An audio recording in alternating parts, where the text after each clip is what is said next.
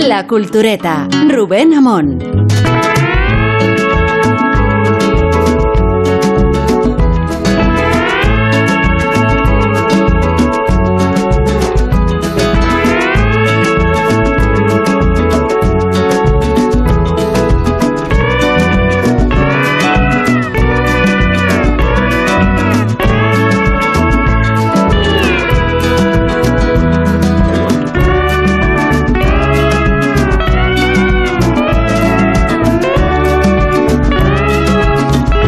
Que el control de la cultureta matinal, hemos ocupado el territorio de Alsina en la cultureta Calimocho, no significa que renunciemos al control de la noche, de la gran reserva. Y que lo hagamos con esta música de fondo que evoca o que hace presente los Sanfermines, puesto que en este trabajo incansable de apostolado que hace la cultureta por todos los rincones de España, esta vez estamos en Pamplona, estoy en Pamplona lo estoy para ahuyentar los peligros que rodeaban eh, San Fermín, no por el coronavirus y la masificación, sino porque el hecho de que lleváramos dos años sin San Fermines quizá hizo soñar a los neopuritanos y a los conservadores que Pamplona se había acabado y que no hay ciudad mejor para inaugurar neotradiciones, valga la contradicción. Pero es que muchas de las tradiciones que queremos de muchos años, de muchas décadas o de muchos siglos son realmente recientes. Y una es la de vestir de blanco, con el pañuelo rojo y el fajín. Creemos que ha sido así toda la vida. Y no ha sido así toda la vida. Por esa razón creo que la policía moral de Navarra y la conspiración del Opus y del neopuritanismo de izquierdas pretendían que San Fermín no volviera a respirar en su dimensión hedonista, que es la que más nos interesa. Digo yo, querido, que más paganos son los santos, más me gusta a mí la iglesia. Y aunque os pueda sorprender este giro de guion, vamos a utilizar a San Fermín para hablar de Roma. Firminus era su nombre, Firminus, nacido y muerto en el imperio, mártir y hieromártir, eso quiere decir que se le ajustició precisamente por su abrazo a Jesucristo.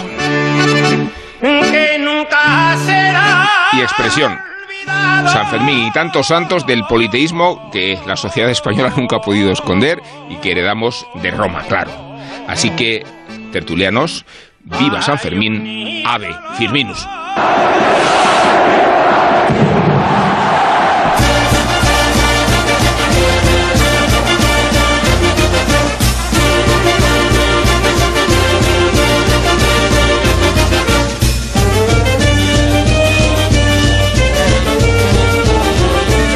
Rosa del Monte, ¿qué tal? ¿Cómo estás?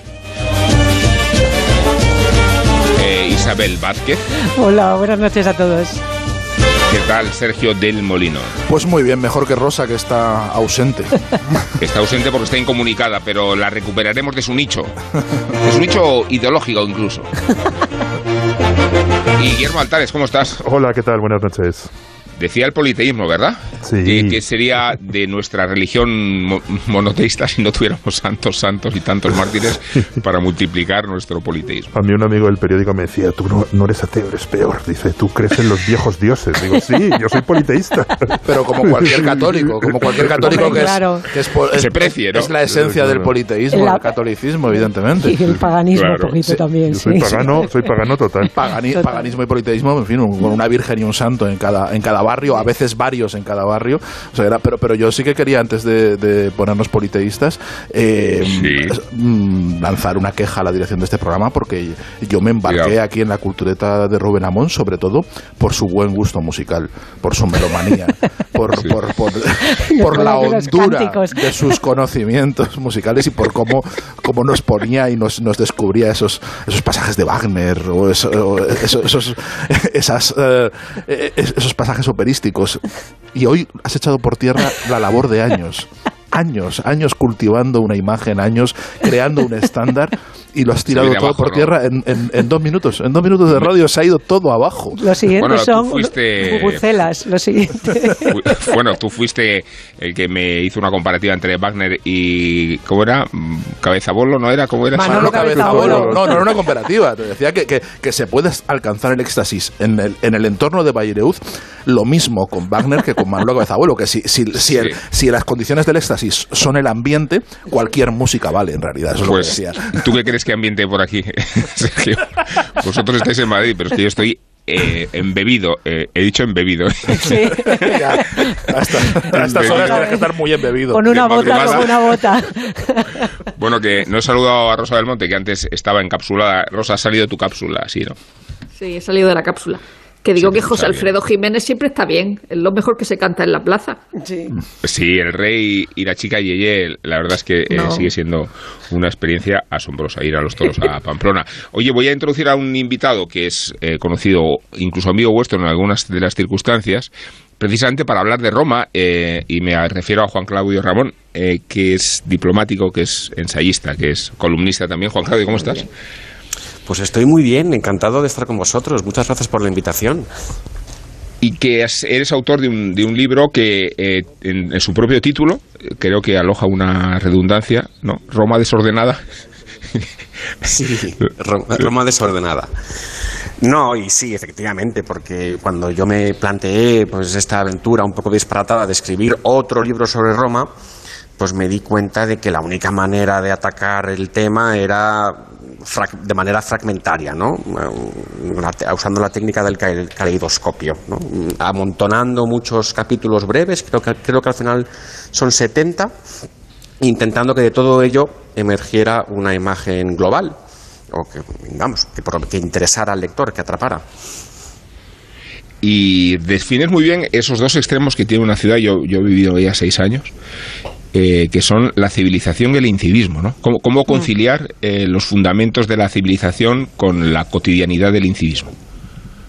Sí, curiosamente, el hecho de, ser una ciudad tan vieja, ¿no? ya son 28, 28 siglos de andadura, em, contribuye al incivismo un poco, ¿no? porque todos los desmanes y todos los atropellos eh, y todas las insuficiencias de la ciudad se atribuyen a la historia, ¿no? Bueno, esto es algo que ya ocurría con los césares, con lo cual no tenemos por qué pedirle cuentas al alcalde, ¿no? Hay una especie de resignación metafísica, ¿no? En, los romanos, ¿no? Ya sabéis que tienen una expresión para mm, designar em, esa decadencia en la que viven ahora, que es el degrado, ¿no? la la degradación de la ciudad, ¿no? Cada vez más parecida a Nápoles y menos parecida a Milán, ¿no? Y yo, le dedico un capítulo, ¿no? Al tema de las basuras, al tema de las pintadas, de la vegetación que crece incontrolada por toda la ciudad, el transporte público que es un desastre.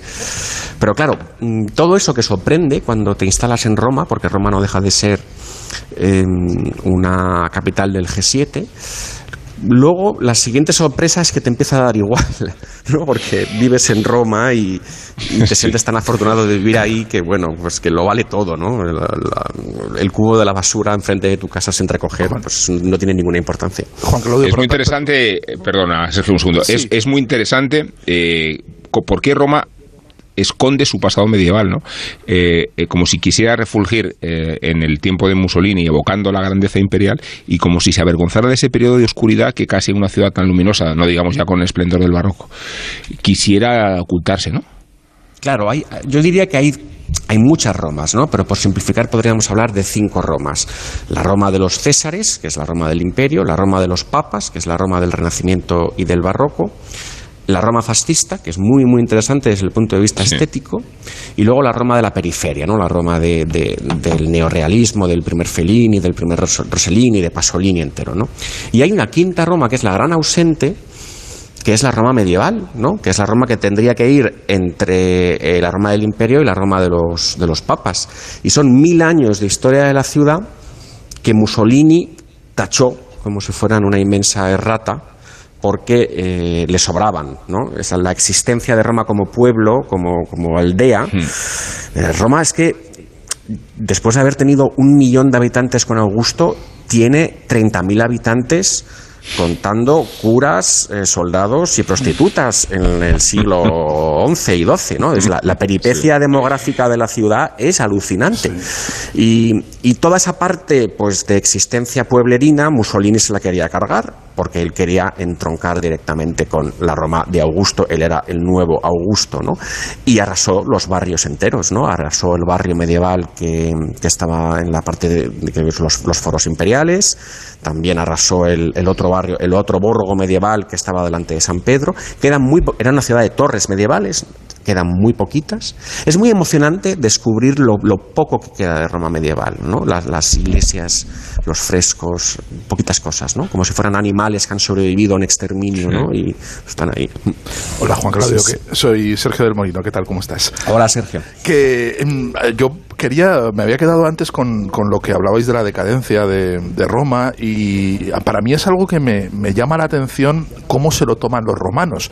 Eh, había un, bueno, un pintor em, exiliado, Ramón Gaya, eh, murciano que vivió que vivió mucho tiempo en Romo. No, no, no, no, no. No voy a hablar de Ramón Gaya. Voy a usar a Ramón Gaya para hacer mi pregunta. De verdad. O sea, en fin, aquí es imposible plantear nada. a ver, Ramón Gaya con. ¿Por qué me quitas las preguntas? No pregunto. Solo digo que Ramón Gaya tenía, tenía un humor de exiliado que cuando alguien le contaba, contaba las penas, alguien decía, ¿qué tal te va? Y decía que, que le iba fatal, que todo se quejaba de todo. Él siempre le interrumpía diciendo, no presumas. ¿no? Y, y, y la y, me parece que la actitud de los romanos cuando hablan de la decadencia de Roma tiene mucho que ver con la presunción, tiene que ver con, con, con, eh, con algo que también en el fondo hay una especie de orgullo de decir, vaya, vaya ciudad de mierda que se nos está quedando, pero que mm, hay, hay cierto, cierto, en fin, cierta presunción en, en, eso. Yo no sé si, si Juan Claudio, si tú, si tú lo percibes o sí, algo es real. Es, no, no, efectivamente, eh, el orgullo de ser romano es tan grande, pues que te hace ser poco exigente luego en, pues con los, con, con tu propio gobierno municipal y sí, ellos son como rentistas ¿no? de, una belleza acumulada durante 28 siglos y saben que los turistas van a seguir viniendo y van a seguirte envidiando por, por ser un romano, ¿no? Pero, la pero el degrado es real, ¿eh? no es coquetería. ¿eh? eh, eh la, la, la, suciedad de las calles, los famosos agujeros. Alberti llamaba a su gato buco, agujero. Le llamaba agujero, es, divertido eso. Ya no quedan gatos en la ciudad, que es un tópico de bastante del cine y la literatura del siglo XX, pero los agujeros están ahí, ¿no? Y ahí es donde crece la vegetación. Pero sí, sí, hay un poco de presunción, hay un poco de coquetería, como tú dices. Hola, Juan Claudio, soy Guillermo Altares, ¿qué tal? ¿Cómo estás? Hola, sí, y, Íñigo Domínguez, eh, amigo común de muchos de nosotros, contaba que una de las cosas que mostraba la decadencia de Roma es que eh, nadie recogía las hojas en otoño, pero es que el, en el otoño siguiente seguían las del otoño pasado, hasta que se descubrió que todo el dinero que tenían que gastarse en, en barrenderos sin recoger las hojas, en realidad lo habían robado y aquí no había absolutamente nadie que recogiese las cosas en, la calle. Yo quería preguntarte por una cosa de tu libro que me ha hecho mucha gracia, eh, por dos cosas en realidad, y las dos alimenticias. Una es el café, la relación de Roma con el café y tus cafés de Roma, y la segunda, eh, mm. hay una cosa, no sé si un poco decepcionante en Roma, pero sí que acabas, que es lo cortas que son las cartas. Hay un momento en que te quejas porque es como mm, pasta la carbonara, eh, la pasta está con guanciale y y las, y, las y las alcachofas a la, a, la grilla. y es como, vale, ya se ha acabado la carta, ¿no? Y luego la, la, la payata, que es la marranada esta de, de, estómago, de, de, cordero. ¿Por qué complicar la perfección? Pero eh, quería preguntarte por esas dos cosas. Si realmente la comida romana es muy buena pero decepcionante y la relación de Roma con el café y con sus cafés, pero sobre todo lo que cuentas en tu libro es que es casi más con el café y con sus cafés.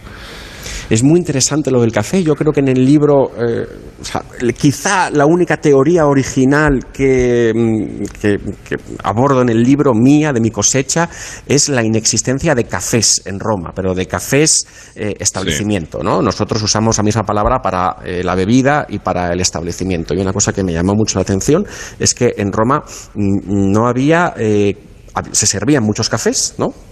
Los expresos, ¿no? Es una ciudad donde se beben hectolitros de café, pero no hay cafés, no hay pequeños eh, locales con veladores eh, donde uno se puede sentar tranquilamente, ¿no? Y esto yo creo que hay, dos explicaciones y las dos son de índole cultural, ¿no? En primer lugar, Roma fue una teocracia hasta bien entrado el siglo XIX, y entonces el café, que es propio de eh, democracias o de protodemocracias, ¿no? de regímenes liberales y constitucionales, ¿no? Donde hay, claro, te puedes sentar en el café a conspirar. ¿no? Marx y Engels famosamente escriben el manifiesto comunista en un café. ¿no? Bueno, pues no, se esperaba que, que, que, alguien lo fuera a escribir en Roma, ¿no? el manifiesto comunista. Entonces, claro, no hacía falta. ¿no?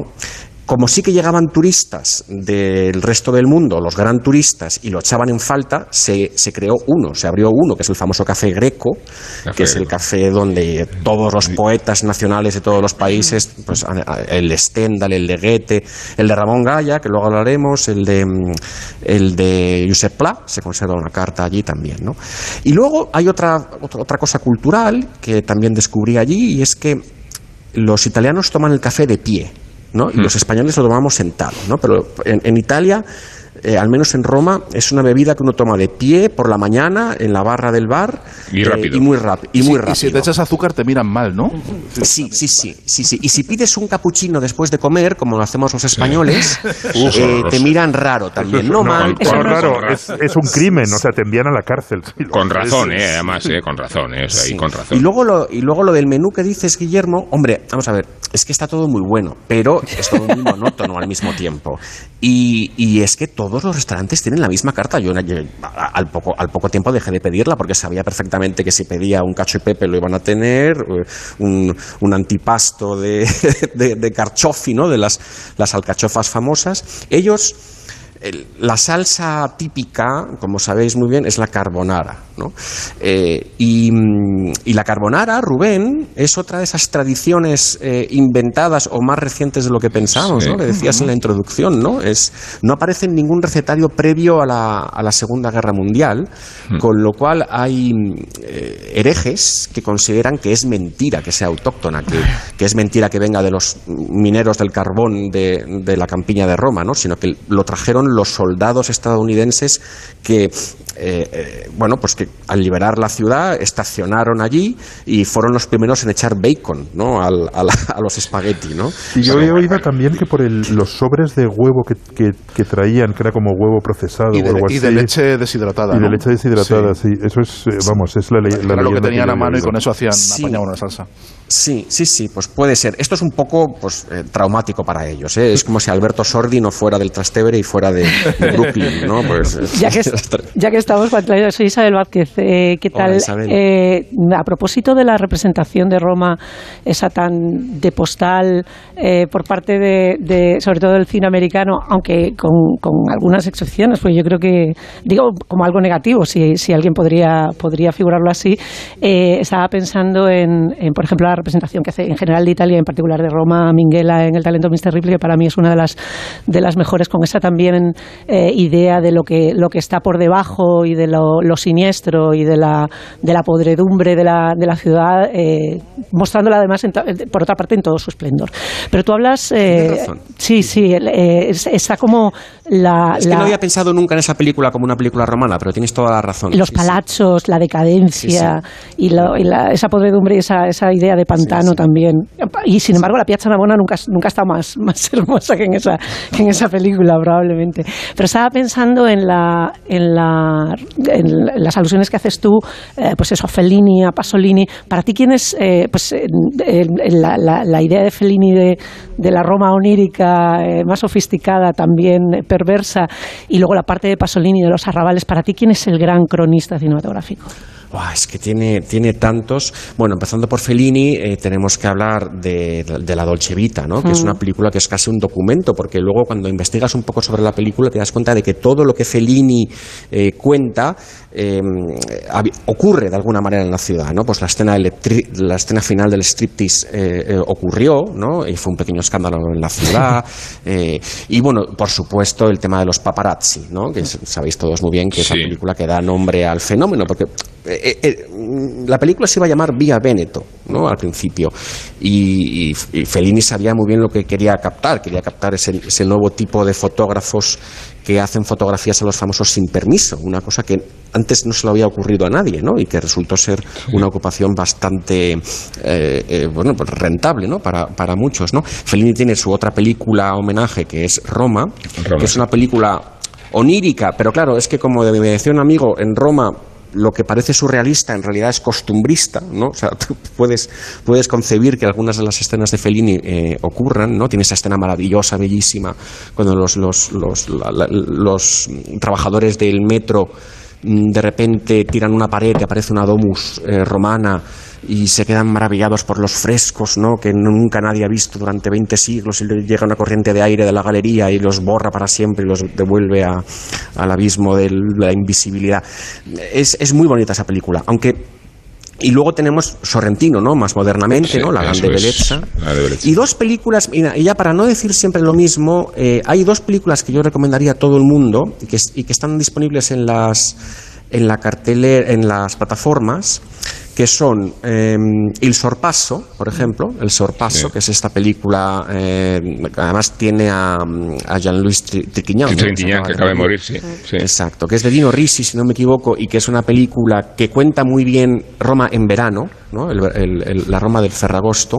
Y luego hay una película fantástica que no sé si habéis visto, a mí me costó verla porque no, no es fácil de encontrar, es Il Boom, de Vittorio de Sica que es una película que, que es una parodia del desarrollismo en Roma, ¿no? Eh, el, milagro económico de, la ciudad y lo que cuenta es la historia de Alberto Sordi, es el actor romano por excelencia, que para mantener su tren de vida ¿no? Eh, en esa época de bonanza se ve obligado a vender un ojo de la cara. Pero esa es la premisa literal. ¿no? O sea, que, como premisa de comedia es tremenda, ¿no? O sea, le ofrecen, hay una persona que le ofrece comprarle un ojo y entonces él lo vende ¿no? y, y, la película se vuelve muy amarga, ¿no? Claro, de, pronto, ¿no? Y sobre la Roma, y sobre la Roma del, de, de, los últimos días del papado, una maravilla que se conoce poco es El nombre del Papa Rey. Esa está en Prime TV, El nombre del Papa Rey, con Nino Manfredi, y cuenta los últimos días de la Roma papada, de la Roma de los papas, justo cuando va a caer a manos de los nacionalistas garibaldinos. Mm. Esa es una película bellísima de la Roma del siglo XIX, que es quizá la menos conocida. Hola Juan Carlos, soy, soy Rosa Belmonte. Eh, tu libro me, ha recordado mucho a, Sevilla sin mapa de, Fernando Iwasaki, eh, en el sentido de voy a escribir sobre una ciudad sobre la que se ha escrito todo, pero voy a escribir cosas que no, que no se han escrito. Es decir, como eh, y, luego lo de lo de pero pero quiero unirlo con lo de Ramón Gaya que yo iba a decir que era lo lo de su diario que dice eh, Roma es Sol y Pinos, lo cual entiendo que es una butad, porque Sol y Pino es Murcia, no, no Roma. Pero ¿cómo se, Murcia es escribe sobre Roma pensando que vas a escribir algo que nadie ha escrito ya sobre Roma? Vamos, lo mismo sobre Sevilla, Nueva York o París. Ah, eh, bueno, me gusta mucho. Bueno, lo de Sevilla sin mapa es un título fantástico, lo, hubiera podido copiar, ¿no? Roma, Roma sin mapa. y sí, em, yo al principio me sentía muy intimidado y durante el primer año o el segundo año, pues no, no, no quería escribir porque tenía miedo de descubrir mediterráneos, de usar adjetivos ya pues ajados, ¿no? Es una ciudad que el mundo se conoce de pe a pa y, y además, bueno, es que te sientes en inferioridad de condiciones, porque estás compitiendo con, con Goethe, con Stendhal, con Henry James, con, con, todas las deidades ¿no? de la cultura occidental. Luego lo que ocurre es que la propia ciudad te coacciona, ¿no? Y si te dice, oye, mira, mm, tú vienes aquí, te presentas como escritor, pues tienes que intentar escribir, ¿no? Ah, ¿Qué, tipo de cultureta eres si no, si no tomas notas de lo que estás viendo, ¿no? Y no les intentas dar forma, ¿no? Y, y eso es lo que me pasó. Entonces, bueno, pues al final, oye, y lo disfruté muchísimo, ¿eh? porque era una tarea casi de, detective y me volvía loco, me obsesioné con la ciudad, leí muchísimo. Este es un libro en el que por cada palabra escrita hay mil o cinco mil o diez mil leídas, que yo creo que es el ratio adecuado, por cierto, para ponerse a escribir sobre cualquier cosa. Y al final, para mí, fue como una especie de ampliación de estudios, ¿no? Porque Roma te permite abordar una carrera, ¿no? la historia de la sí, la historia del arte, la historia de la política, la historia de la religión, eh, hacer calas en, en, sociología de las ciudades. Eh, es para mí realmente horas de arte, ¿no? Eh, para mí es lo único que la única pena que me ha dado este libro es haberlo terminado, realmente. Y por terminar la entrevista, en la huella española, Juan Claudio, que eh, tú dejas constancia de ella, porque la, como para no dejar constancia de ella, ¿no? En una ciudad como Roma, la huella española. Es es Roma España es importantísima en Roma no y, quizá en tres oleadas no está la Roma pues de los emperadores hispanos. Yo no soy muy partidario de presumir o de cantar la españolidad de Trajano y de Adriano y de Sénica eh, eh, hombre, quiero decir, como diplomático se me pide que lo haga. creo que es una jactancia nacionalista un poco, pero en fin. Pero bueno, ahí, ahí, ahí, ahí está. Constantino el balcánico, ¿no? El yugoslavo, ¿no? Constantino yugoslavo, es muy bueno. Luego tenemos, a partir de los reyes católicos, hasta bien entrado el siglo XVII, la potencia hegemónica en la ciudad es, España, ¿no? Que envía cardenales por un tubo, envía papas, ¿no? Los famosos papas Borgia, ¿no? Y ahí hay otro momento de predominio español. Y luego tienes la historia de los exiliados en el siglo XX de, de eh, pues ah, tienes la historia de Alberto, yo le dedico un capítulo, la historia de Ramón Gaya y de María Zambrano allí también, ¿no? que pretextos tiene recopilada su correspondencia, porque ellos no dejaron de escribirse cartas incluso cuando vivían en la misma ciudad, es muy bonita, ¿no? Ese libro me permitió seguir sus pasos y saber prácticamente dónde habían cenado y qué día y qué habían cenado, eh, fue, fue muy bonito, ¿no? Esta historia que yo no sé si eh, Rosa a lo mejor conoce bien la biografía de, Gaya, pero hay, hay, hay, una tensión ahí sentimental entre María Zambrano y Ramón Gaya que, que quizás sea novelable incluso. ¿eh? No, no, no, eso, eso me interesó. Es una idea. Y luego ya por, y luego ya por, por, por deciros algo, mira, un capítulo que se me olvidó o que no me dio tiempo a escribir, porque yo tenía ahí a tres exiliados republicanos y no me hubiera importado escribir la historia de tres fascistas españoles en Roma, ¿no? Porque en los años. Jiménez Caballero. Sí, claro. Bueno, no, en los años 20 y 30 el, el, ABC envía de manera consecutiva como corresponsales a Roma a, Ruano. a, a Sánchez Mazas, a Eugenio Montes y a, este, a González Ruano. Sí, está en el 37. exacto, exacto. A él, ya la guerra ya se lleva a su madre. Y ya no vuelve, ¿no? Eh, entonces eh, se podía. Y bueno, me estoy dejando, por supuesto, a Velázquez, ¿no? Que Velázquez eh, es, un, es, un, artista también romano y no se quería volver de Roma. O sea, Felipe IV le tiene que coger de las orejas, tiene que llamar al embajador, dile que vuelva, ¿no? Velázquez se hubiera instalado en Roma y no hubiera vuelto. Además, ya había, se había amancebado y, tenía, y dejó ahí un hijo, creo, y tal, y, pintó obras maestras. Yo cuando soy, estoy nostálgico de la ciudad me voy al Prado y veo los, los jardines de Villa Medici. ¿no? son, son el cuadro de la Vía Julia también, ¿no? ese, ese, arco de la Vía Julia, ¿no? Todavía, ¿no? El cuadro, sí, la Vía Julia sale, efectivamente. Y, y, el famosísimo y justamente famoso retrato de Inocencio. Inocencio X, sí. No voy a hacer la broma de Inocencio sí, por favor, por favor. Eh, es que no te la sabes tú, Juan Claudio, pero ya te la contaré porque los oyentes se la saben de sobra. cuando vino el cuadro de Velázquez a Madrid. Eh, Juan Claudio, te mandamos un fuerte abrazo. Recomendamos este libro, Roma desordenada, que está en Ciruela y te agradecemos no ya tus cualidades de ensayista, sino que sigas siendo un liberal, porque quedáis muy pocos, quedamos muy pocos. Ah, bueno, sí, se está. Puedo, mira, oye, voy a daros, se llama liberales. Oye, voy a daros mi. Pero ¿sabes cómo se es liberal, Rubén? Yo, yo ya la mejor definición de liberal que conozco, eh, que creo que es de Stendhal, ¿no? Aunque estoy empezando a pensar que puede ser mía, porque no encuentro la cita, ¿no? Y eso me Es, es, eh, yo creo que es la ley Stendhal, pero como no encuentro la fuente, voy a empezar a decir que es mía. Eh, un liberal es un señor que no se enfada por las manías de los demás. Me parece que esa es la mejor manera de atravesar esta época. Cuídate mucho, Juan Claudio. Un fuerte abrazo. Un abrazo. Cuidaos, gracias. Adiós. En Onda Cero, La Cultureta. Estoy tremendo, estoy que crujo. Un galán de culebrón, el piar de un ruiseñor, un Adán. Soy colosal. Con el extra de verano, un titán, un espartano. Extra de verano de la 11, el subidón del verano. 15 de agosto, un gran premio de 15 millones de euros y 10 premios de un millón. Extra de verano de la 11. Tremendo. A todos los que jugáis a la 11, bien jugado. Juega responsablemente y solo si eres mayor de edad.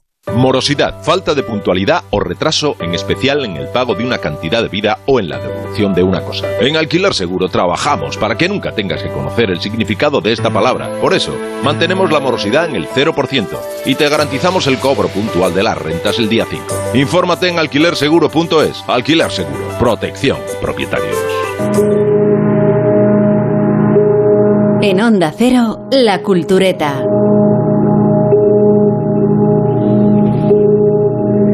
Cuando Ana Arendt aludía a la banalidad del mal, enfatizaba la categoría extrema del genocidio nazi, es verdad, pero también se refería a los crímenes que confrontan un verdugo sin causa y una víctima sin culpa. De ahí acaso arranca el estupor que produjo en Roma y en Italia la tortura y ejecución de Luca Barani, un buscavidas de 23 años convertido en la víctima sacrificial de la fiesta sanguinaria que se cobraron un par de colegas alienados. Alienados por el alcohol y por la cocaína y más todavía estimulados por la banalidad del mal y por el aburrimiento. Se llamaban Marco Prato y Manuel Fof. Veintitantos años, de buena familia los dos, incubo y sucubo de la reencarnación del mal hasta el extremo de que el general de los carabinieri, involucrado en la investigación del caso, Giuseppe Donnarumma, no podía explicarse la matanza de marzo de 2016 sin reparar en la mediación del demonio. Así se lo contaba al novelista Nicola Lajoya en su despacho. Y quien dice novelista dice también periodista, pues la reconstrucción del brutal asesinato tanto ha dado cuerpo a un bestseller, La ciudad de los vivos, lo edita Penguin, como es el reflejo de un memorial híbrido que entremezcla la propia biografía, la prosa trepidante, los testimonios ajenos, las reflexiones propias y la descripción de una sociedad enfermiza cuyas pulsiones extremas se describen entre la decadencia y la abyección de Roma. Porque Roma es la protagonista atmosférica de la crónica negra, la cómplice necesaria de una ejecución que no se explica sin la maldad gratuita de los artífices, pero tampoco sin el hedor criminal de la capital tricolor. No ya por la degradación de la ciudad misma, entre las basuras, la corrupción y el incivismo, sino porque la antigua sede del imperio se resiente de un pecado original que dio cuerpo a un aforismo de Giulio Andreotti. No atribuyamos los problemas de Roma a los excesos de población, cuando los romanos eran dos. El uno asesinó al otro. Se refería Andreotti a Rómulo y a Remo, al fratricidio embrionario de la ciudad y al linaje salvaje de ambos, porque los crió una loba y porque la leche debió inocularles una ferocidad que define la masacre de Luca Barani en el apartamento de Manuel Fof. Estremecen los detalles de la masacre y sorprenden las excusas que trataron de aportar los verdugos, no ya echándose la culpa el uno al otro, sino exponiendo sus respectivas angustias e incertidumbres. Fofo aludía en el juicio a la discriminación con que lo trató su padre, porque el favorito era su hermano y porque nunca se tomaron en serio la start-up con que el muchacho pretendía distanciarse del negocio familiar, que era la hostelería. Pretextos y excusas inmejorables para abandonarse a las drogas, al alcohol y a la promiscuidad de la noche. Es el contexto en que conoció a Marco Prato, un tipo carismático y brillante cuyas crisis de identidad sexual le condujeron a una tentativa de suicidio y cuya fama de fiestero en la comunidad gay predispuso la gestión de algunos locales de moda o no tanto. Un fetichista. Era Prato un seductor y un monstruo.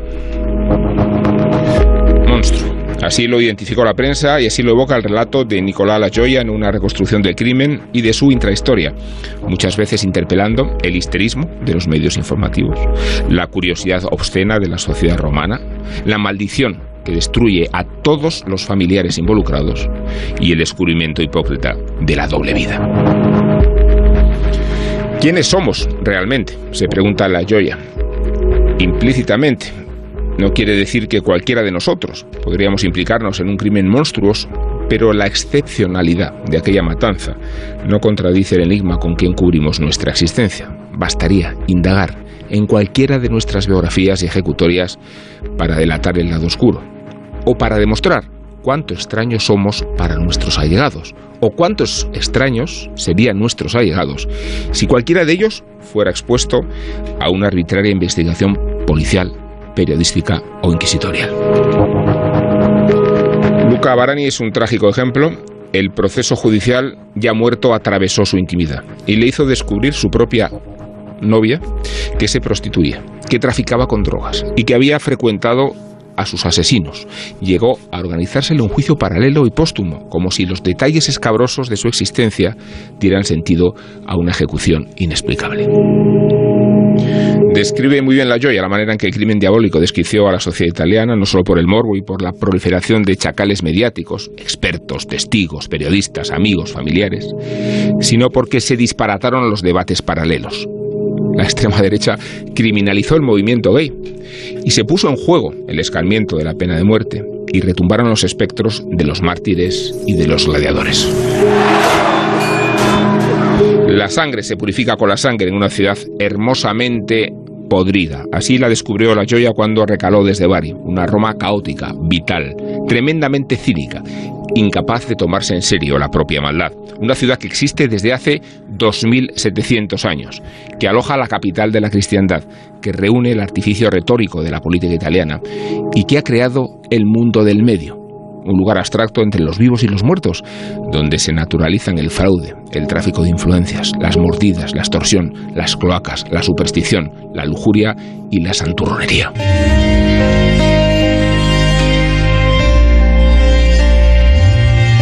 La S, la U, la B, poi la U, la doppia R ed infine la A.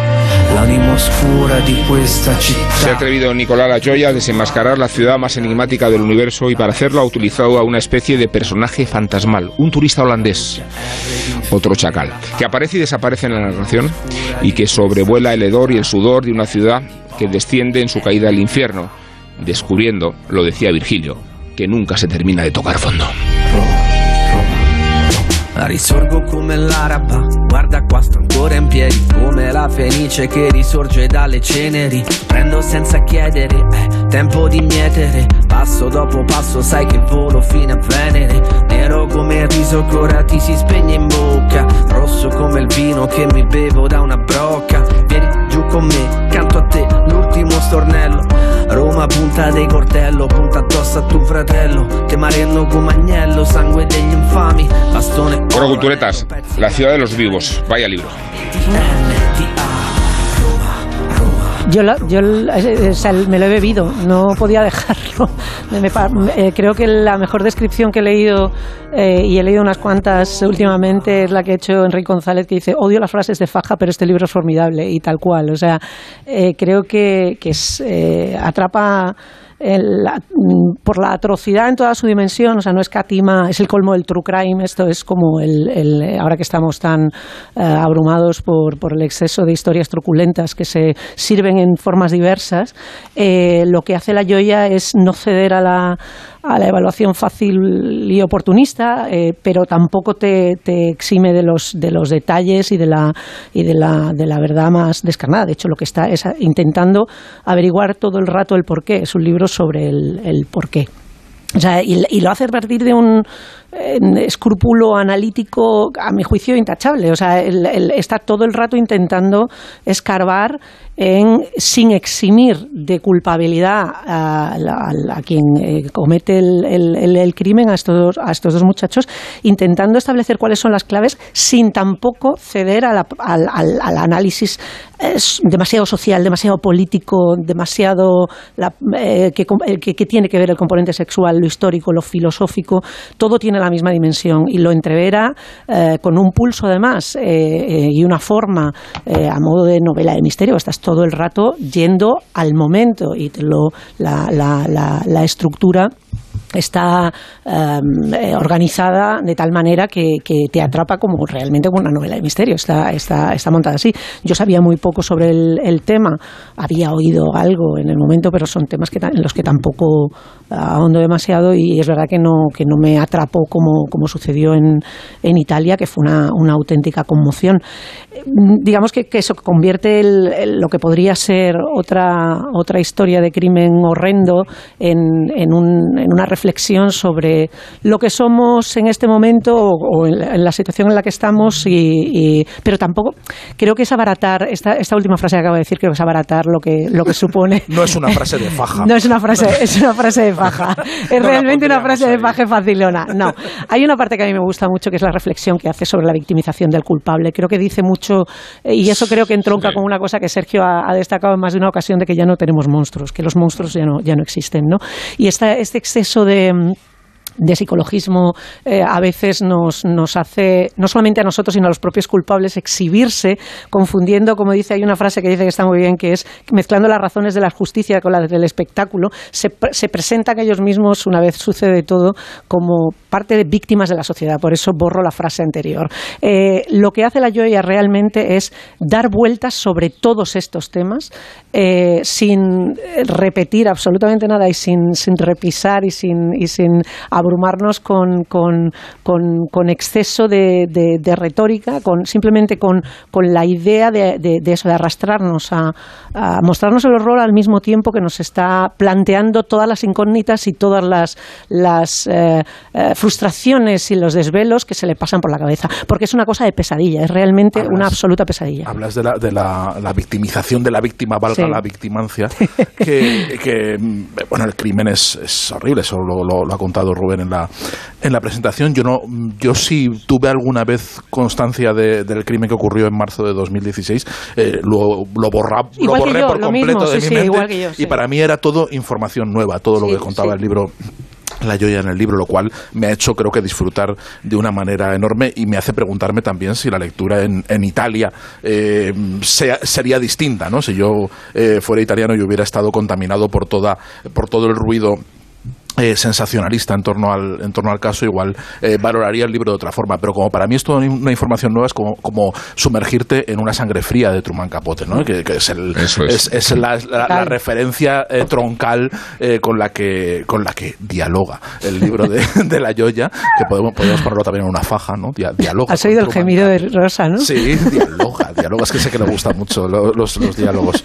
Le gusta. Y es, es un libro que a mí me ha me ha encantado, me parece magistral, me parece que, hace mm, literariamente eh, hace piruetas, es, decir, es, es, maravilloso, estando mm, creo que profundamente en desacuerdo con eh, la tesis que no llega a plantearse nunca, pero sí que se insinúa y que está en el ruido de fondo de todo el libro. Y es la, la idea que, que hablábamos al principio con, con, Juan Claudio Ramón en la, en, la, en la entrevista del principio, esa idea de la decadencia, esa idea de que esto, este crimen, explica en buena medida la decadencia horrible de una, de una sociedad. De una, sí, Roma como pantano y como... Yo siempre desconfío y creo que estoy muy en contra de, de, explicar la sociedad a partir de los crímenes.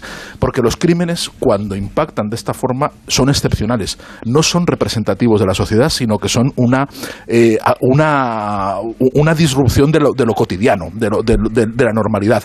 Las sociedades verdaderamente violentas no le dan importancia al crimen.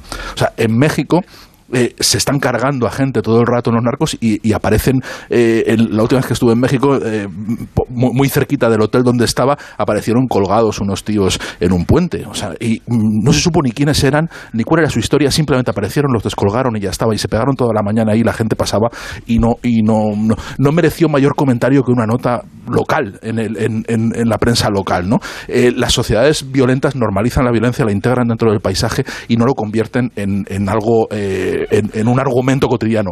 Cuando hay un crimen que impacta es porque eso no es representativo de lo que ocurre. Pero tú no crees que está saliendo y entrando todo el rato de esa reflexión, porque hay, hay, hay algo, hay una, a ver, creo que no llega a plantearlo así. Sucede porque dos personas se encuentran, lo futil del, del propio crimen, lo, lo arbitrario y lo, y lo poco representativo también está en el libro. A ver, lo interesante del libro creo que es que no llega a, a, manifestar esa tesis nunca, que no llega a explicar esto como la consecuencia de una decadencia, sino que es la puerta a mm, abrir un escenario que es lo que hace eh, lo, que ha hecho Género Negro, ¿no? A partir de un incidente que te arma, que, fija la atención del lector, y dice, bueno, a partir de aquí esto, esto te llama a ti mucho la atención, eh, mira aquí y a partir de ahora yo te voy a llevar la mirada hacia donde me interesa, que es la ciudad de Roma, ¿no? Que es, que es, que, es la Roma que yo he vivido, la Roma que a mí me duele, que me, que, donde están los yonkis tirando bicicletas al, al, ciber todo el rato, toda esa cosa que yo estoy viendo que a mí me, me provoca una una, desazón y, una,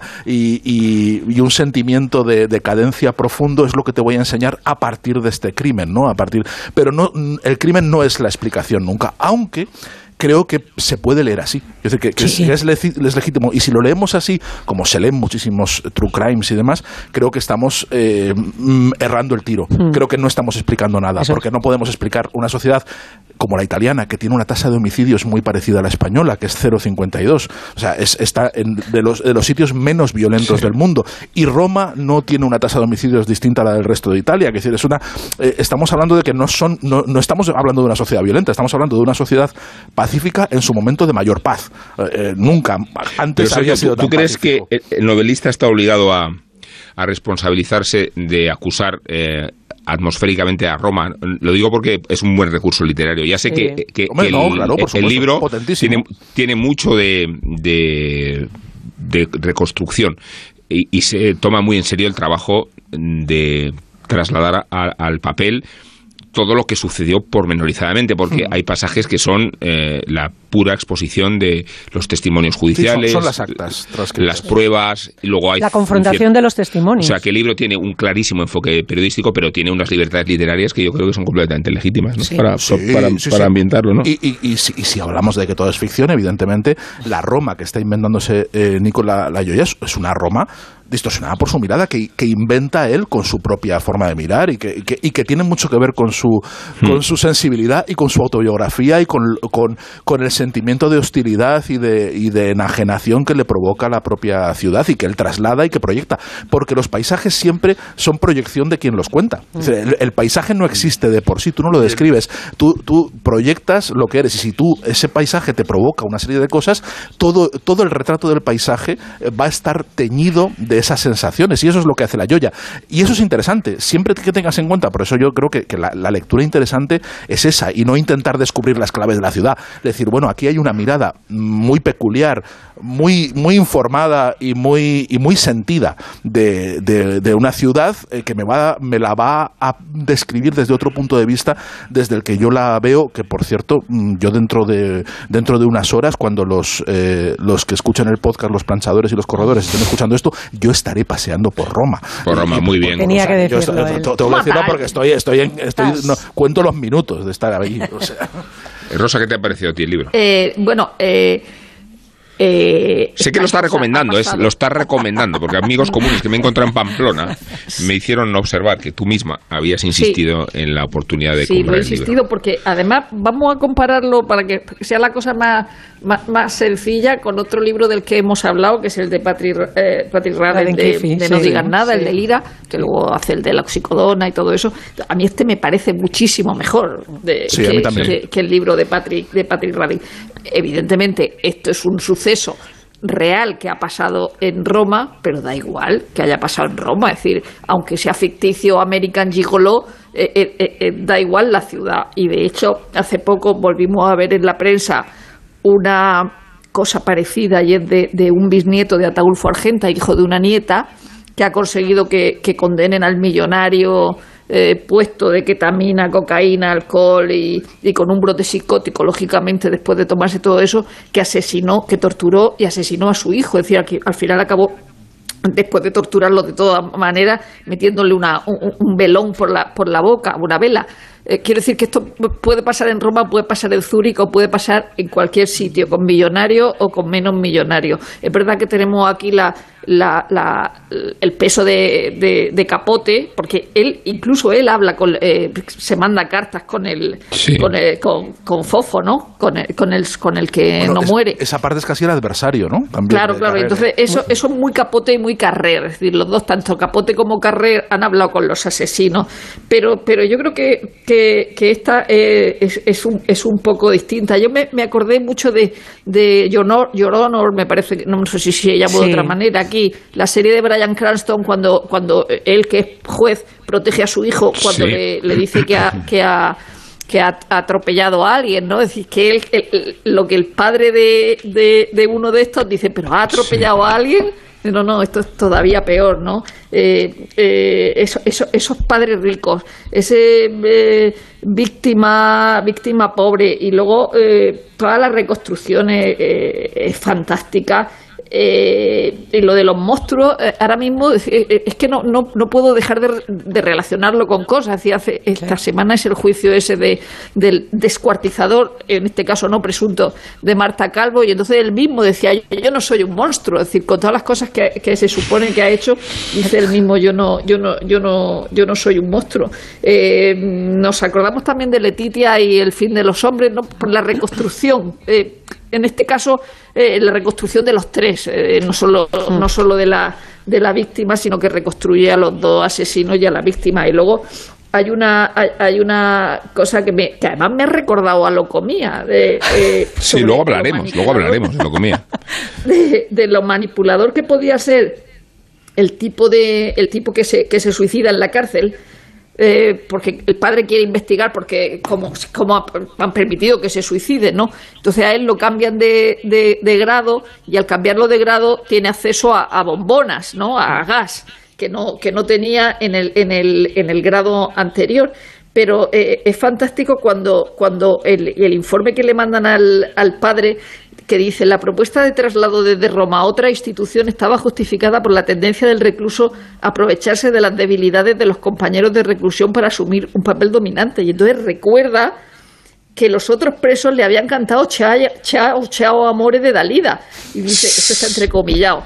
No convences a un montón de reclusos para que te canten tu canción favorita si no los tienes en un puño. O sea, yo es que me imagino Bridget Jones cantando Like a Virgin en la cárcel, pero, o sea, un tipo súper manipulador y luego cosas que no entiendo, como la periodista al final, eh, esta que, que habla con el autor, dice que va a ver al padre del chico y le lleva un disco de Dalida. O sea, y el padre dice que me parece muy mal gusto, decir, pero es que no lo ves tú también, que eso es una cosa horrible que le lleve un disco de Dalida. Y, entonces piensa que ese hombre es manipulador en la cárcel con los reclusos haciéndoles cantar a Dalida y que por lo visto lo ha sido también con el otro compañero al que no conoce de nada, no conocen a la víctima, no se conocen entre ellos, pero bueno, eh, es verdad que pasa en, en Roma, pero bueno, puede pasar en cualquier sitio eh, de moderno o no moderno, es decir, puede ser una ciudad con ratas o sin ratas. Hacia mí todo eso me parece un adorno del, crimen a la hora de escribir un, textazo que, es un reportaje que se te va de las manos y dices, no voy a hacer un reportaje, voy a hacer más, ¿no? Ahí tenemos el chao, que sea Roma, es verdad que tenemos Roma y hablamos de Roma, pero podía ser cualquier otro sitio.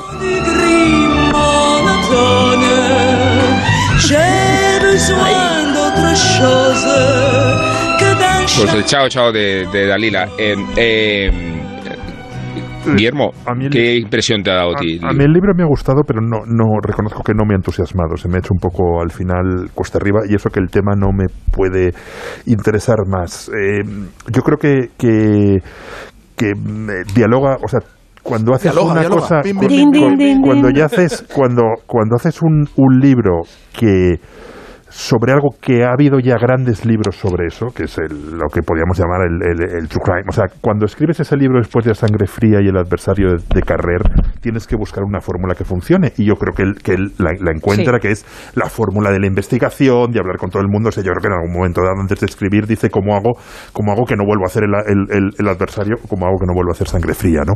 Y eso hay un momento en el que digamos, el aluvión de detalles me, me, me, me, me cansa un poco, ¿no? En ese sentido, a mí el, de Patrick Radden sí me parece que pese a ese aluvión de detalles, el, libro no, no, lo suelto en, en, ningún momento, ¿no? Pero sí que mm, toda la idea de que es el mal, que es un monstruo, eh, lo que dice el fiscal de el mal existe, me, me, me, interesa muchísimo. Yo creo que hay pocos temas que me mm. pueden interesar tanto allí. Eh, el, el, el, libro que más me ha gustado de todos los que he leído y más me ha realizado de los de, de los Balcanes se llama No matarían una mosca y es de una una periodista y escritora croata que se llama Slavenka Drakulic. Es un libro que ha sido editado dos veces por dos editoriales diferentes en castellano y en las dos se ha, las dos se ha agotado.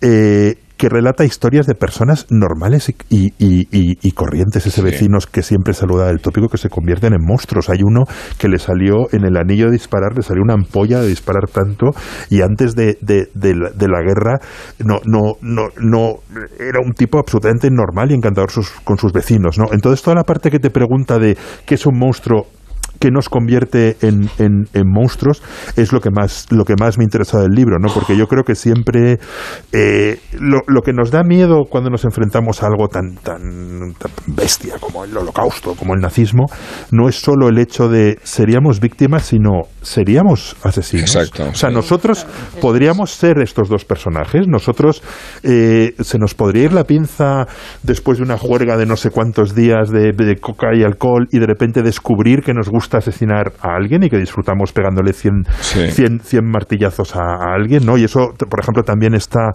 en, la, obra de en, la obra de, Primo Levi, ¿no? Es que, que nos, que, Sergio lo tiene claro. No, que, que, no me lo planteo, no, no. No, pues yo seré el martillado. pero, claro, pero, que, no separa, ¿cuál es la frontera, no? Y, eso es una cosa que, que toda, bueno, la, eh, tú has empezado la intervención hablando de la banalidad del mal, o sea, realmente es que, que, que o sea, eso sí que está logrado en el libro, ¿no? La normalidad de los dos tipos que de repente una noche de absoluta juerga se convierten en unos asesinos repugnantes, ¿no? Y eso nosotros no los no podemos serlo. Sí, sobre todo, ¿Estamos seguros que, que, hubiésemos hecho en la Alemania de 1940 si nos ponen un informe y nos dicen vete a un lugar que se llama Mauthausen mm. eh, a, hacer la mili? Mm, eh, eso es lo que inquieta mucho y desagrada mucho e interesa mucho. de hecho, los eximentes que, que, de los que se valen los dos asesinos eh, son tan precarios. Uno que si no estaba bien considerado por el padre, que, lo, tenía postergado, que quería comprarse un coche y le regaló otro, vamos, o sea, infantilización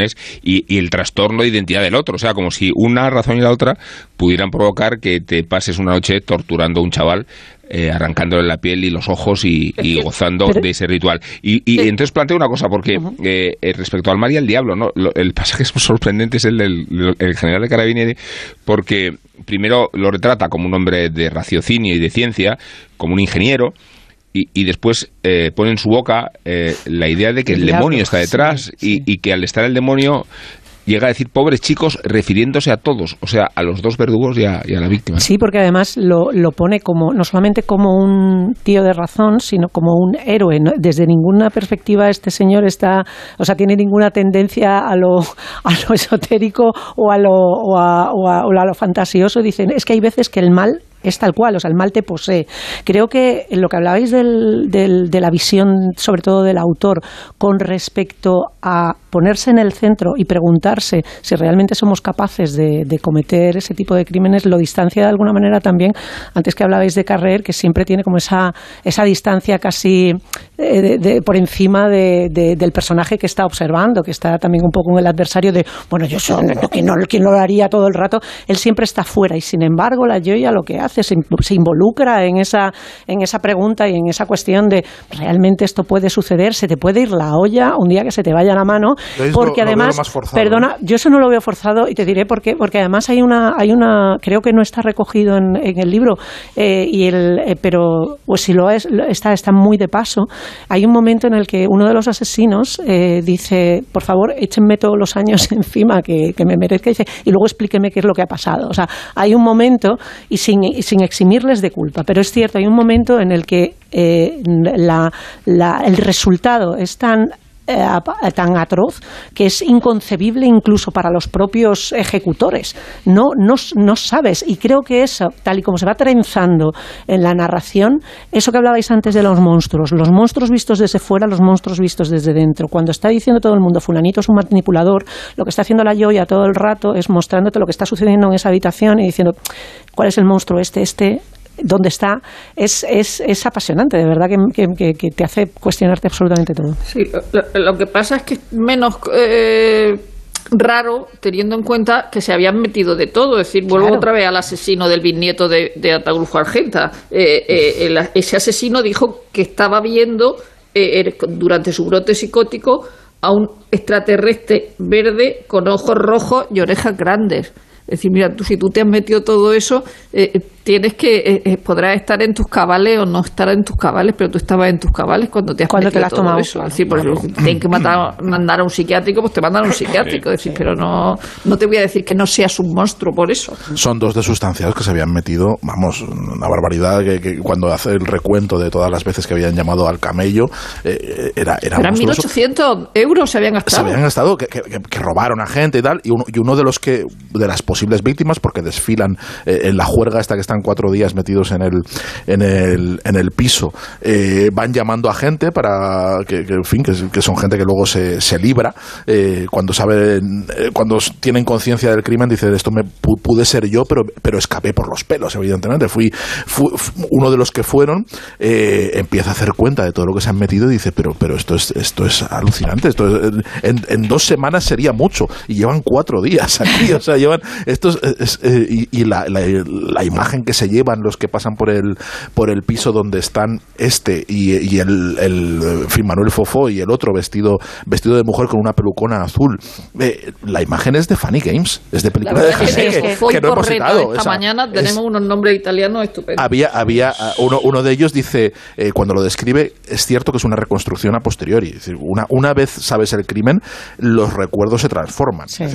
cuando le preguntan por ello. Entonces él dice que lo que se dice, he estado en muchos sitios en muchos apartamentos feos, en muchos lugares de la periferia, en muchos sitios eh, sórdidos, cutres, todo lo que tú quieras. Pero lo que se respiraba en ese apartamento era, el mal, era el mal, ¿no? El mal de, abrir la puerta y ver a estos dos tipos que, que, que, que de verdad parecen salidas de, una escena de Haneke. Y se parece al caso de, ¿cómo se llamaba? La, la, la estudiante estadounidense Amanda Knox. Tiene muchas reminiscencias con el caso de, Amanda Knox. La brutalidad, ¿no? Eh, a ver, hay un aspecto muy interesante y es cuánto se puede disfrutar nuestra vida si nos vemos involucrados, aunque sea como personajes periféricos en un asunto como este, mm. destripar lo que somos o lo que nos hemos escondido o lo que hemos escondido eh, legítimamente, digo, no siendo ni el criminal y ni siquiera siendo la víctima, ¿no? Porque yo creo que el proceso de la víctima es terrible, ¿no? Eh, cómo se le zarandea una vez muerto.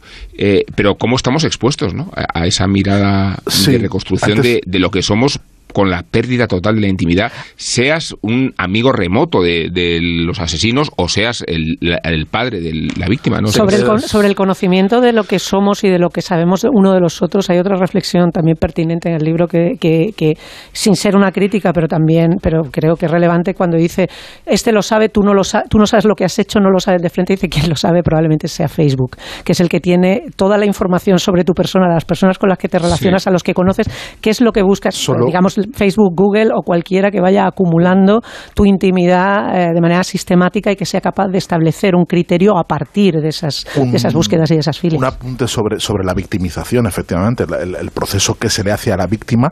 Eh, para intentar demostrar en cierta forma que se lo merece. Mm. es, es, algo bastante común en este tipo de, escándalos y, creo que responde a una necesidad del público de sentirse a salvo, de decir, bueno, mm. esto, esto a mí no me va a pasar porque yo no me meto en esos líos, yo no soy un pobre chapero de un barrio marginal de Roma, y yo llevo una vida normal, entonces yo no me voy a ver nunca en manos de estos dos.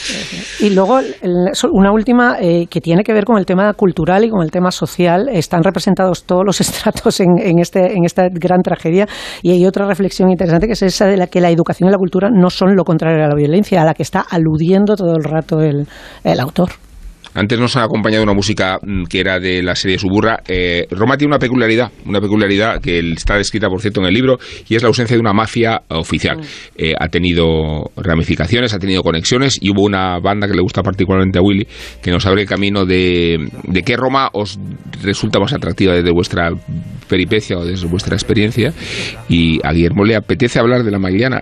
Sí, la, la banda de la Magliana que yo descubrí por la por la serie y novela de Giancarlo de Cataldo, se llama, que es este magistrado que escribe novelas policíacas, realmente me, apasiona y le, he citado antes y le vuelvo a citar y, y, me he pasado horas interrogando a Íñigo Domínguez, que tiene varios libros sobre la mafia, eh, sobre la banda de la Magliana, que es eh, realmente es una banda de, de, pequeños criminales que se convirtió en lo más parecido a una mafia que tiene Roma, pero lo que es absolutamente alucinante es que cualquier misterio siniestro asesinato que hubiese no resuelto, que es decir, todos que ha habido en la política italiana y en, y en, Roma desde los años 70 hasta ahora, la banda de la Magliana está metido. O sea, tuvo que ver con el asesinato de Aldo Moro, eh, tuvo que ver con el, con el atentado en la estación de Bolonia, con la logia extra ultraderechista y también tuvo relación con esta desaparición que, que, se sigue buscando, que es esta, esta niña de, de, 15 años que desapareció, que era hija de alguien que trabajaba en el Vaticano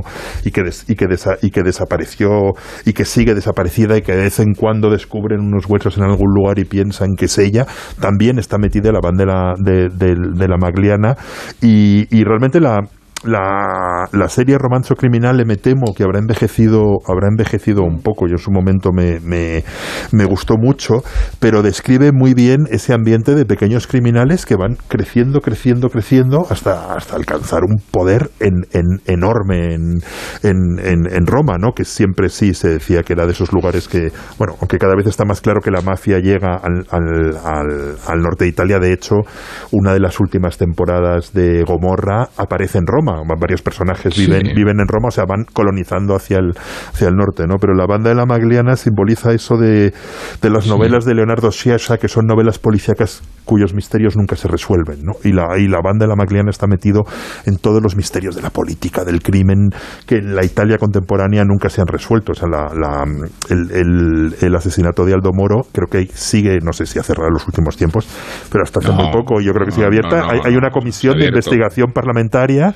que, que, nunca, se ha cerrado porque es un crimen que nunca se ha cerrado y estos tipos estuvieron metidos en ese, en ese sí, Hay un cliché periodístico que es buenísimo, que es clamorosi es vilupi, que son clamorosos desarrollos, eh, novedades ¿no? de un crimen o de un hecho histórico y, el, y cada vez ocurre con frecuencia esto de que él, resucita el caso de Aldo Moro. Eh, Rosa, ¿cuál es tu Roma más a mano o más atractiva?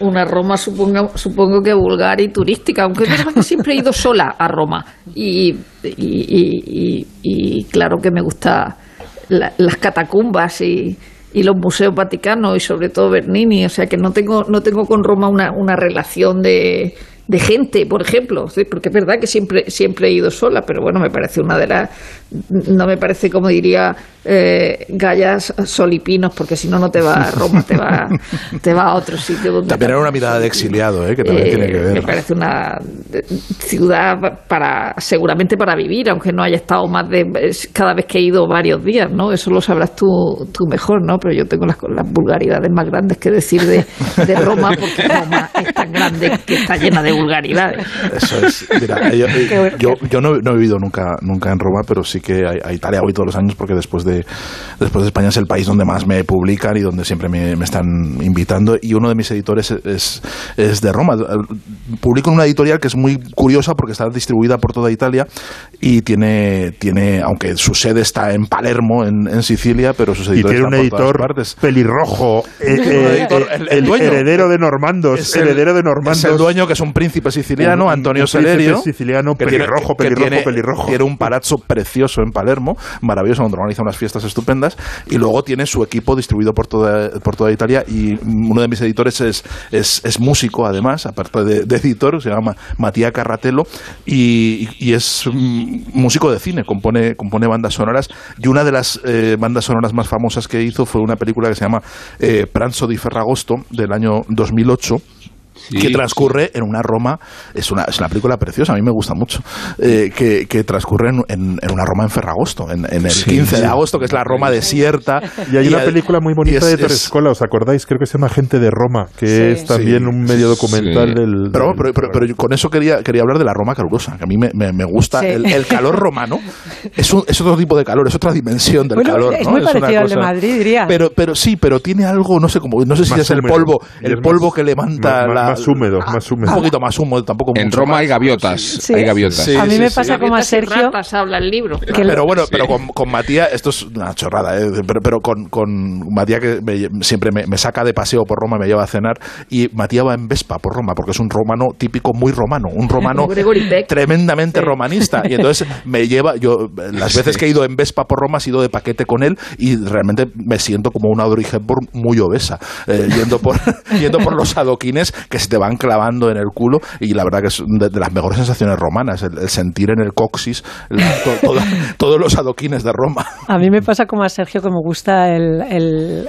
sin gustarme el calor, de hecho lo detesto, pero me gusta esa el cobijo que te da ir de iglesia en iglesia en el Trastevere recopilando imágenes de San Antonio cuando hace mucho calor en Roma y luego pararte a, comer algo rico. Y a propósito, ahora que hablaba de Gregory Peck Rosa, recordaba que, eh, y volviendo un poco al principio de la conversación también sobre las miradas eh, cinematográficas y, eh, y, y, de alguna manera idealizadas de, de, Roma, todo lo contrario que tiene que ver con esa, eso siniestro y eso de que también dice el, el libro ya de que Roma solamente es, genera poder, no es una ciudad que no produce nada, lo único que produce es eh, poder. Y eh, recordaba el cardenal de, de Preminger que, que el, personaje eh, recibe en, en, Roma precisamente de Ralph Balone, un, el, personaje de Tom Tyron, el protagonista, un, un, anillo de cardenal para cuando seas cardenal, le dice, cuando seas obispo, le da un anillo y dice, lo guarda. Y él lo tiene que empeñar en un momento determinado, porque en todo su película es una película muy larga y interesantísima y divertidísima, eh, porque tiene necesidad de pasta para sacar adelante una parroquia, lo tiene que vender y acaba en, manos de un perista. Y John Houston, que es su superior, el arzobispo, se lo devuelve, le dice, a ver, han detenido a dos tíos que tenían este anillo que dice que se lo han comprado a usted. Dice, no habíamos tenido nunca un sacerdote que tuviera tratos con la mafia, pero supongo que por su paso por Roma aprendió usted de, todo. Eso se hizo un arzobispo americano a un tipo, a un sacerdote, eh, sobre lo que, de lo que se ha imbuido de Roma. Eh, y creo que tiene mucho que ver con esa, con esa idea de que, de que la ciudad, lejos de ser santa, eh, lo que está está conectada siempre con, con esa parte del, del, submundo frente a la beatería que, que propone el resto. ¿no? Hay una paradoja que la describe muy bien a la ciudad y es esa plaza de Venecia, la, donde está el monumento de Víctor Manuel II, que es una obscena reproducción de la gloria imperial que por añadidura tapa todo el foro romano. Bueno, hay una... que es la razón de ser de la ciudad misma. Entonces, que Roma se parodie a sí misma, a mí me parece lo más divertido que tiene esa ciudad, ¿no? Es esa capacidad de ser ella también la parodia a la propia es el kitsch, Es el kitsch romano, ¿no? También. Todo el rato. Pero, tapando uno el otro, ¿eh? O sea, que, no te deja ver el, horror el horror del monumento creo, de Victorio Manuel II no te deja ver el foro. O sea, me parece que estaría bien que estaría bien dedicar una, una cultureta a anécdotas romanas del, del, más romano que hay en esta mesa que es que Rubén. Eh, pero, pero yo creo que la para mí la mejor Roma está, está por llegar porque tengo la promesa de cenar una vez, eh, que no, no, la he aceptado todavía, pero tengo una invitación para cenar en el Teatro Marcelo, porque conocí una vez a un, a, un, a un diplomático, un señor que trabajaba en la ONU, en un congreso que es italo-argentino, que fue asesor de Aldo Moro y, fue amigo suyo, y, amiguete, me leía mucho y, y me, él vive en el Teatro Marcelo, él tiene, tiene un apartamento en el Teatro Marcelo y dice, te vienes a cenar a casa que yo vivo en el Teatro Marcelo.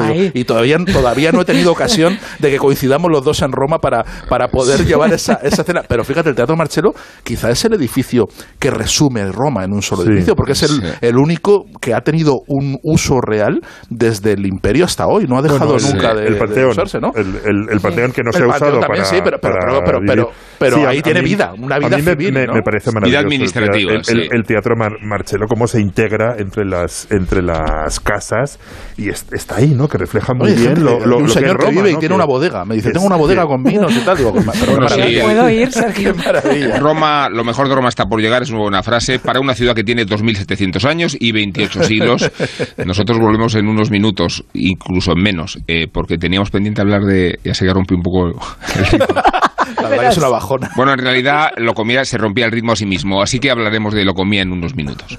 La cultureta. Estoy tremendo, estoy muy fresco. Soy el amo, un gurú del tren, el chucuchulo, pedo en pedo. Soy Chantilly, con el extra de verano. Soy la voz de una soprano. Extra de verano de la 11, el subidón del verano. 15 de agosto, un gran premio de 15 millones de euros y 10 premios de un millón. Extra de verano de la 11. Estoy tremendo. A todos los que jugáis a la 11, bien jugado. Juega responsablemente y solo si eres mayor de edad. Pantallas. Pantallas. Pantallas.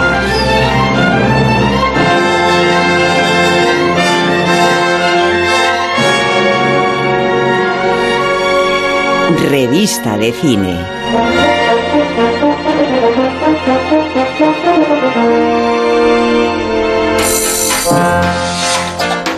Si lo comía, estuviese hoy en día, tendría tanto Grammys como Daddy Yankee.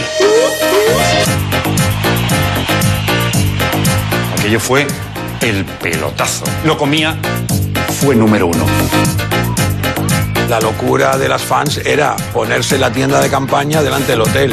Aquí está ahora, lo comía. Lo comía. Lo comía. Disco Ibiza lo comía. Moda Ibiza lo comía. Si aquí se escuchaba en todos sitios, en América era ya el sumum.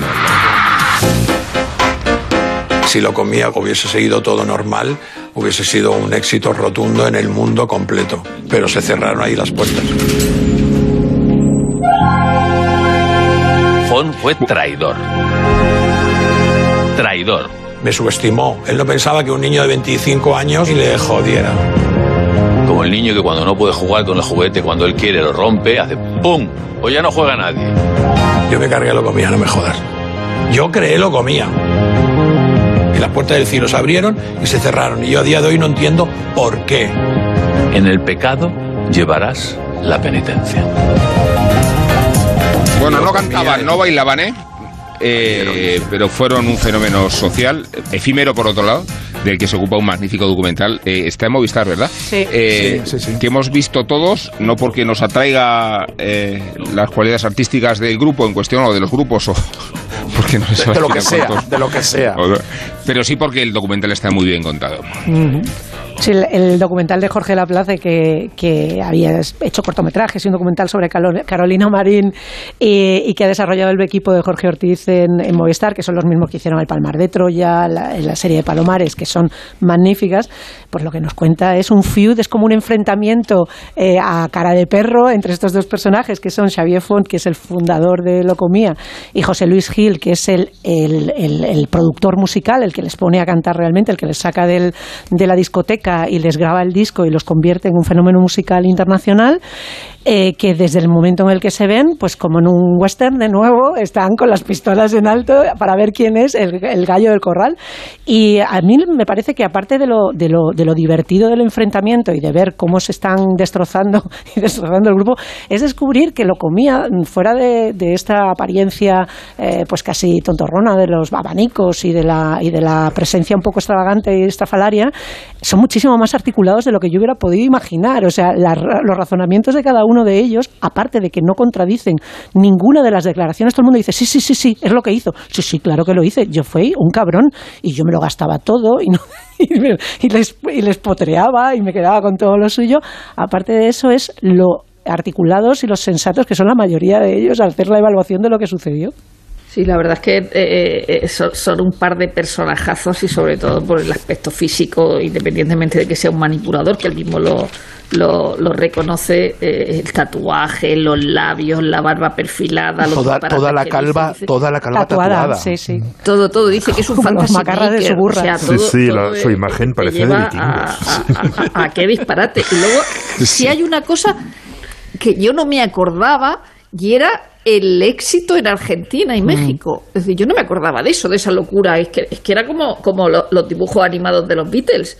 Era una cosa loquísima y luego esa cosa tan loca de cuando se hace un segundo lo comía y entonces van a siempre en domingo el mítico programa eh, eh, mexicano y entonces una fan se lanza a los pelos de Carlos Salvella, que es uno de la segunda, que era un tipo que presentaba un programa en Antena 3, ¿no? Que tiene un aspecto como teatral en el, en el documental, Sí. y que entonces le decía, agrédeme, agrédeme. Y, el, el propio Xavier Font reconoce que las mandó ella, que los mandó él a, la- a las chicas. El recibimiento hostil en México de, de la réplica, ¿no? Historia, eh, eh, eh, esto que decimos siempre de, de, de Bigger Than Life, ¿no? Pese a que sea un grupo del que nos hemos reído, lógicamente, y que nos seguimos Muchísimo, riendo. Tíos ahí con unos abanicos, todo idea de Xavier Font, tanto los zapatos de punta que vio en una exposición de zapatos del siglo XIV, como, como, como los abanicos a los que le puso nueve varillas, es decir, que era una cosa que, que- que el tío crea realmente. Y, y entonces nos, podemos, nos puede hacer gracia porque es un grupo un poco mamarracho, pero que detrás No, un poco no, absolutamente. Totalmente- mamarracho. De, de hecho, la- totalmente la- mamarracho. el, el mayor reproche que le. Que, o la- lo- la- el mayor reparo que tengo con el, con el documental es precisamente esa tesis de fondo que, que es a veces es explícita. de, eh, vivíamos en una España gris, eh, Sí, donde es- tal, donde todo el mundo iba a misa, y hasta que llegamos nosotros, hasta que llegó lo comía y lo llenó todo de luz, calor y, libertad, ¿no? Pero no solo eso, Sergio, que, que, el, hundimiento de lo comía hunde a la sociedad también. Claro, o sea, eso, este, este, grupo, este, este lo comía grupo, Juan Guerra.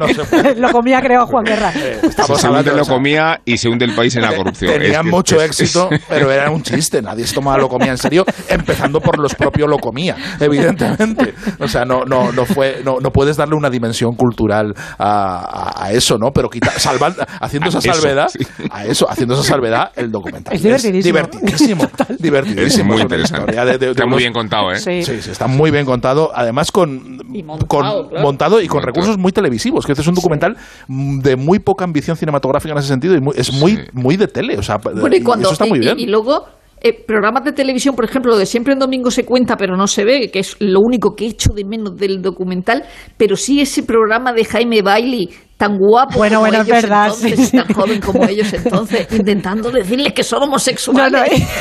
A ver, es que, mira, Rosa, tocas un punto que es muy interesante, porque el, lo peor, vamos a decir, en términos de, de modernidad, es que el grupo no podía confesar lo que era. O sea, que tú no puedes ir a la sociedad porque hay un momento en que sale Magnamara con Almodóvar y dice, ¿qué es lo que más os molesta de nosotros? Y dice Magnamara, que nos llamen chicos. o sea, que la ruptura y la transgresión estaba ahí, no en los grupos que fingían no ser eh, gays para no desperdiciar el mercado, ¿no? Porque eh, el público de, lo comiera eran chicas adolescentes. El bueno, nos tenemos que ir. eran chicas. Eh, sí, nos tenemos que ir, pero no sin antes, que esto es muy muy cliché. No sin antes eh, escuchar una recomendación musical de JF que él mismo quiere custodiar en el secreto hasta que la desvele. Ah.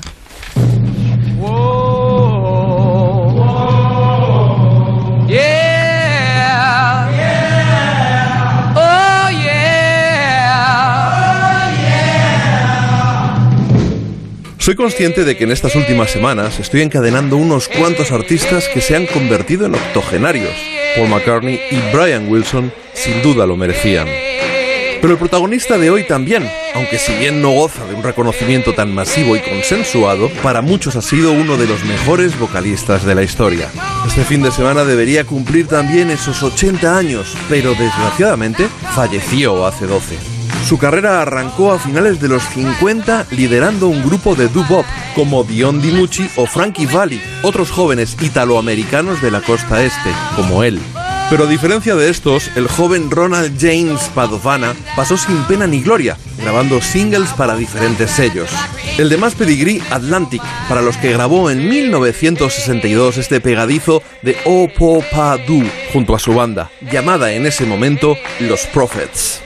En 1964, tras los Beatles, llegó la British Invasion y eso afectó al sonido de todos esos grupos que aspiraban a vivir de la música, también a este todavía jovenzuelo.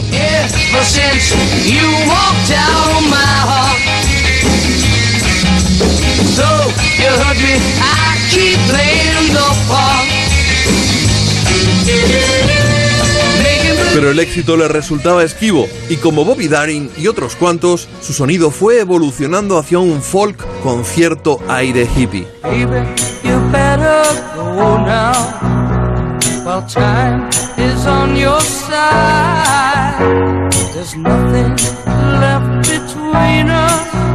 Cada decepción implicaba un cambio de nombre de su banda, de los Prophets a los Electric Elves luego los elves a secas y después en singular, elf.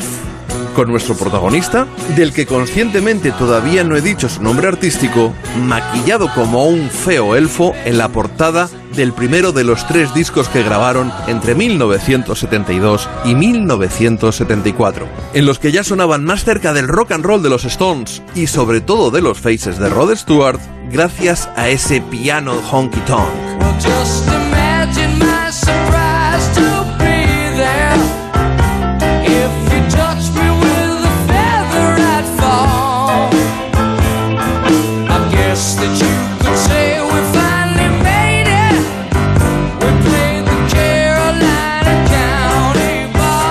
Telonearon a Deep Purple en varias ocasiones y el virtuoso guitarrista Richie Blackmore se fijó en nuestro vocalista y finalmente acabaron formando equipo artístico para grabar esto.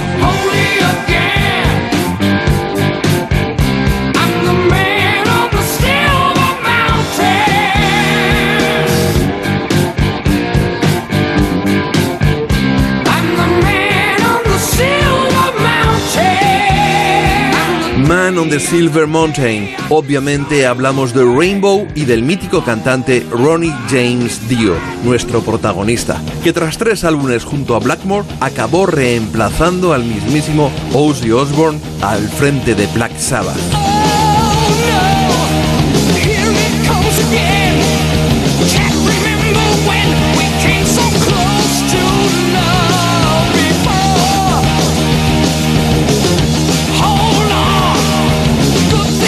Por si a alguien le pareciera poco el haberse convertido en uno de los cantantes de heavy más aclamado y también querido por su humildad y bonomía, Dio además es el responsable de que esa mano cornuda se haya convertido en uno de los gestos más repetidos en los conciertos de rock duro y metal.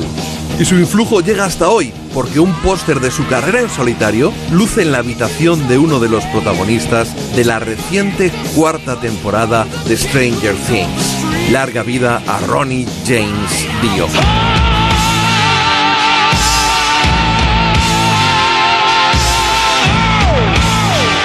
Entiendo que eh, os iréis a la cama vosotros, digo vosotros, porque yo hasta ahora, eh, como comprenderéis, con el ambiente que, que me espera, nada más salir del estudio, no tiene ningún sentido que me, me retire a los aposentos. No me das Eh, ninguna envidia, ninguna. Bueno, según los casos, según los casos. Eh, Isabel, Rosa, Guillermo y Sergio, muchas gracias a vosotros cuatro, también a Gracias a ti. Felipe Bueno, Mateos y Nacho García. romanos. Eh, nos vemos en una semana y gracias a la audiencia por este impulso en el EGM que nos hace un poco más dichosos. La cultureta. Come along, we are fire, we are stone,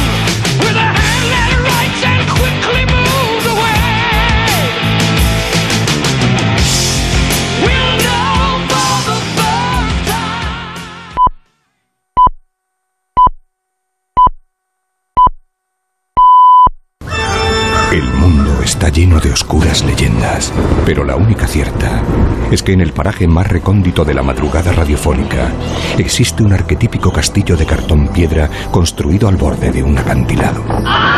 Pero, pero mire por dónde va, leñe, si acabo de avisar. En fin, cuentan las lenguas bífidas que tras los torreones de ese castillo se esconde un lúgubre programa contenedor de humor. Hola de nuevo, queridos amigos. Bienvenidos a mi humilde programa. Pasen, pasen. Ah, ¿lo notan? Con la llegada del verano, el calor, las vacaciones y las bodas estivales era cuestión de tiempo que floreciera. ¿No lo notan? Ah, el amor. El amor flota en el aire y me da alergia. Oh, Dios mío, es una dolencia que he tenido desde pequeño. Cuando digo que me da alergia al amor, la gente se lo toma a chiste y va totalmente en serio. Es una condición médica. Si alguien me profesa el más mínimo afecto, me sale urticaria en el codo. Por eso me viene regular el programa de hoy, pero creo que a ustedes les gustará, porque trata sobre el amor. Tendremos parodias telenoveleras, sketches en los que parodiamos escenas de películas románticas y nada más y nada menos que a un recién casado que va a hablarnos de sus esponsales. No hay mejor testimonio para hablar del amor, ¿verdad? Así que ya saben, todo eso y mucho más en Grupo de Guasa. Pórtense bien amigos, nos vemos después de la pausa de publicidad.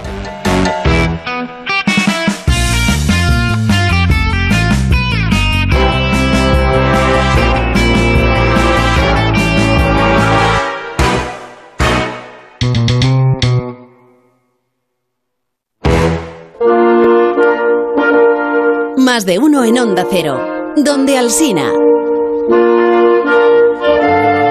No sé si, si, si conocéis esta noticia. Eh, ha ocurrido este sábado en, en Portomarín, en Lugo. buen sitio. Eh, y bueno, la cosa se fue de madre eh, mm, bastante rápido, veréis. Cuidado. pero empezó de una forma insospechada. En una boda. Iago Vigo y Lorena se daban el sí quiero en una pequeña parroquia, acompañados de Paquito, un castrón que los amigos le acababan de regalar para la ocasión. ¿Qué es un castrón? No tengo ni puñetera. Para, lo va a explicar Yago. Y a la salida, después de los oficios, sus familiares y amigos los recibieron con arroz. Bueno, hasta ahí Sí. más o menos Sí, siendo normal. Lo que no es tan común es la cantidad de arroz que utilizaron. A ver. Ay, ay. 40 kilos. Sos. Sos, 40 sos, sos. kilos. Casi lo sepulta, claro, al salir de la... 40, ki- 40 kilos de arroz. De arroz bomba. Eso es arroz bomba. Sí, No, como una bomba les cayó, vamos, eso casi fijo. Bueno, 40 kilos, Sí, 40 kilos. Eh, vamos, un planazo. Eh, vamos a preguntar a, a dos testigos directos de la tragedia para que nos cuenten. Tenemos al teléfono a, a Yago Vigo, el novio. Hola, Yago, buenos días. Hola, buenos días. Y a Iván Fontela, que es uno de los perpetradores de, la, de, Fontela, el de los dueño- arroceros. El, el dueño de la, de la fábrica de arroz. de, de arroz del Fontela, sí. Hola, ¿qué tal? Iván, ¿qué tal? Hola. Buenos días. Eh, ¿a, quién, a quién se le ocurrió la idea, Iván, de esto? Bueno, la idea fue un poco, un poco de todos, co- co- eh, copiando un poco una boda que hubo aquí el año pasado en Galicia. Ah, que esto ya. Y sí, había sido una cosa similar, ¿no? Y entonces nosotros dijimos, hay que mejorarlo. Ah, que- ¿Y, ya será. y cómo, y Pues cómo lo intentamos viene mejorar? ya. Pasándonos, nos hemos pasado un poquito. A ver.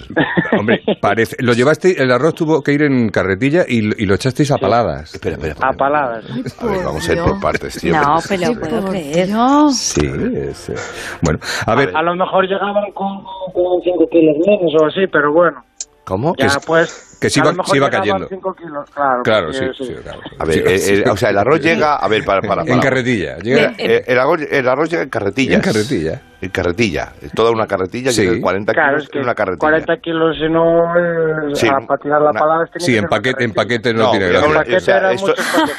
O sea, hay un tío que después de la boda, o sea, se espera fuera con una carretilla, o eso se reparte. Dos. Y dos con la pala. Y dos con Y dos con la pala, vale.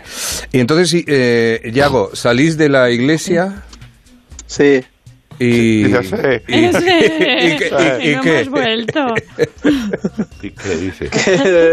Eh, los matamos, los matamos. Cuando les toque a ellos, los, los- no llegarán 40, tendrán que, tendrán que ser 80. Cada año a ir mejorando Porque- esto, esto es una exageración. A el, el arroz un poquito sí que al principio mancaba, después ya no, pero al principio, ¿Cómo? así con las paladas tan directas, pues Claro. mancaba un poco. Pero, pues Al principio dolía, luego ya Claro, os quedasteis claro. insensibles. Ya. Claro. A ver, Yago, Pero- soy Carlota Carredera de Vigo, sabes que amo Vigo. Tengo que decirte, ¿están Ah. enfadados los novios con vosotros? No, no, no. Están encantados. no, Hombre, no. Somos novios, nosotros los novios. Eh, Eres el novio, el otro, eh, Iván, Iván, Iván. Iván. Iván, Iván. Iván, ¿qué te pareció esto? A, a ver, nos- yo como, como amigo, yo tengo que decir que lo hemos hecho con mucho cariño. Ya, sí, claro. O sea, mucho, con mucho, toda la mucho. buena intención 40 del mundo. kilos de cariño, vamos. Mucho cariño. Bueno, y sin contar los kilos de cartón, que el cartón no Claro, es que pese mucho, sí. pero iba un remolque lleno de... Pero que cartón también les tirasteis. No, sí, sí. Claro, con la máquina, lo que se ve por la máquina, eh, que salen en los vídeos de que he subido al TikTok. Claro, es que esto Pues- es para subirlo. Claro, No, No, por nosotros subimos un vídeo, se hizo viral y a raíz de ahí pues fue, fue un poco donde se empezó a dar boom a la noticia, ¿no?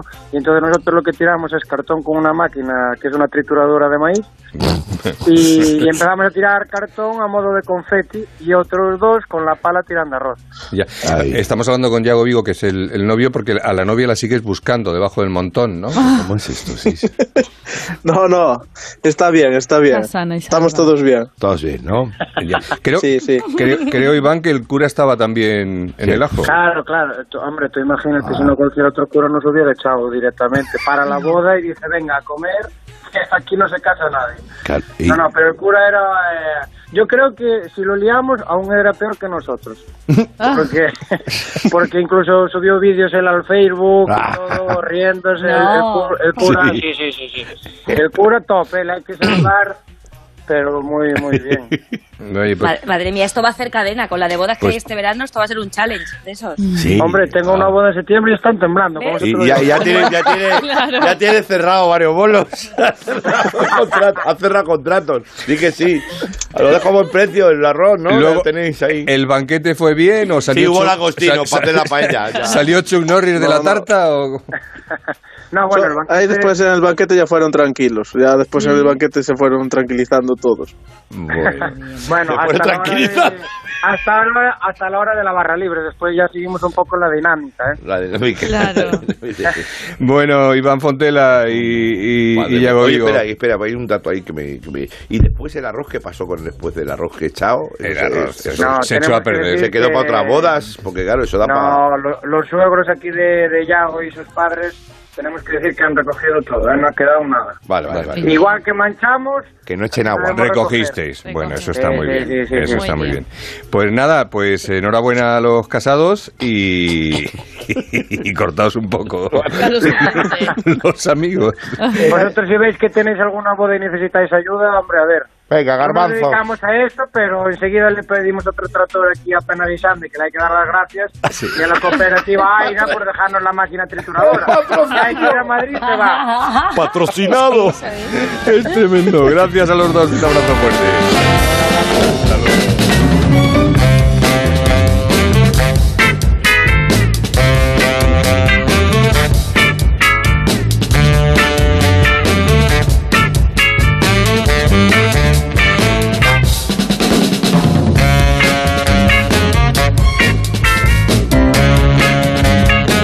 Marisol Parada eh, desde el otro lado del cristal que tenemos una llamada, no sé si es por lo del asunto palabra mal o, o porque será. Hola, buenos días.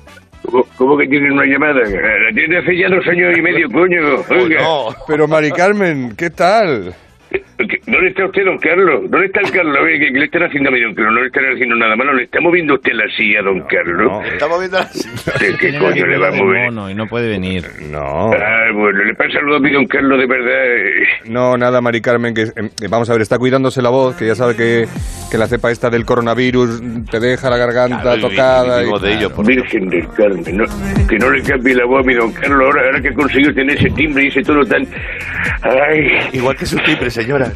Por cierto, hablando de todo un poco, quiero comentarle a ustedes lo del tema de la inflación, porque esto del teléfono ya no cuesta lo mismo cuando yo llamé a la radio en el año 2020 es que, que cuesta ahora. Y, y esto ahora a mí, ¿quién me lo paga ese incremento? ¿Lo va a pagar usted? Pero, pero que vea, pero que vea pagar yo. Mari Carmen, pues como el resto de las cosas que suben de precio, que son todas, lo tendrá que pagar cada uno, cada uno lo suyo, ¿no? Digo yo, vamos. pero usted ha visto el precio que están las cosas. Usted que a veces no ve nada. Manzano, ¿usted Manzanos? Sí, está Hola, Mari Manzano. Carmen, sí, Está- está estoy. Manzano. Ma- Manzano, hijo. Tú, que sé que tienes chiquillo, que lo he visto yo en Torremolino algún verano de vacaciones, ¿tú has visto el precio que están las cosas, mi amor? Virgen de la Encarnación. Bueno, bueno, Maricarmen, no le digo más que he apuntado a mi hijo a un curso de grima para este verano y el primer sablazo ya me lo he llevado yo. Ahí está, ahí, ahí, puñaladas en la espalda. Es que no es grima, es miedo, directamente. Totalmente, vamos.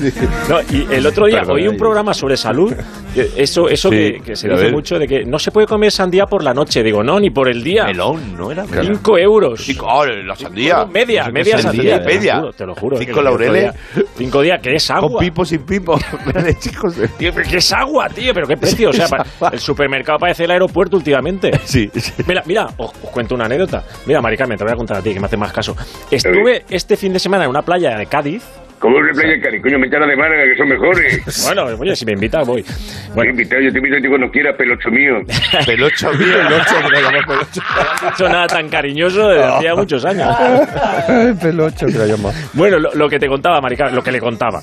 El otro día eh, estuve en una playa de Cádiz y dejé una sandía un rato en el agua para que se refrescara y se la llevó una planeadora.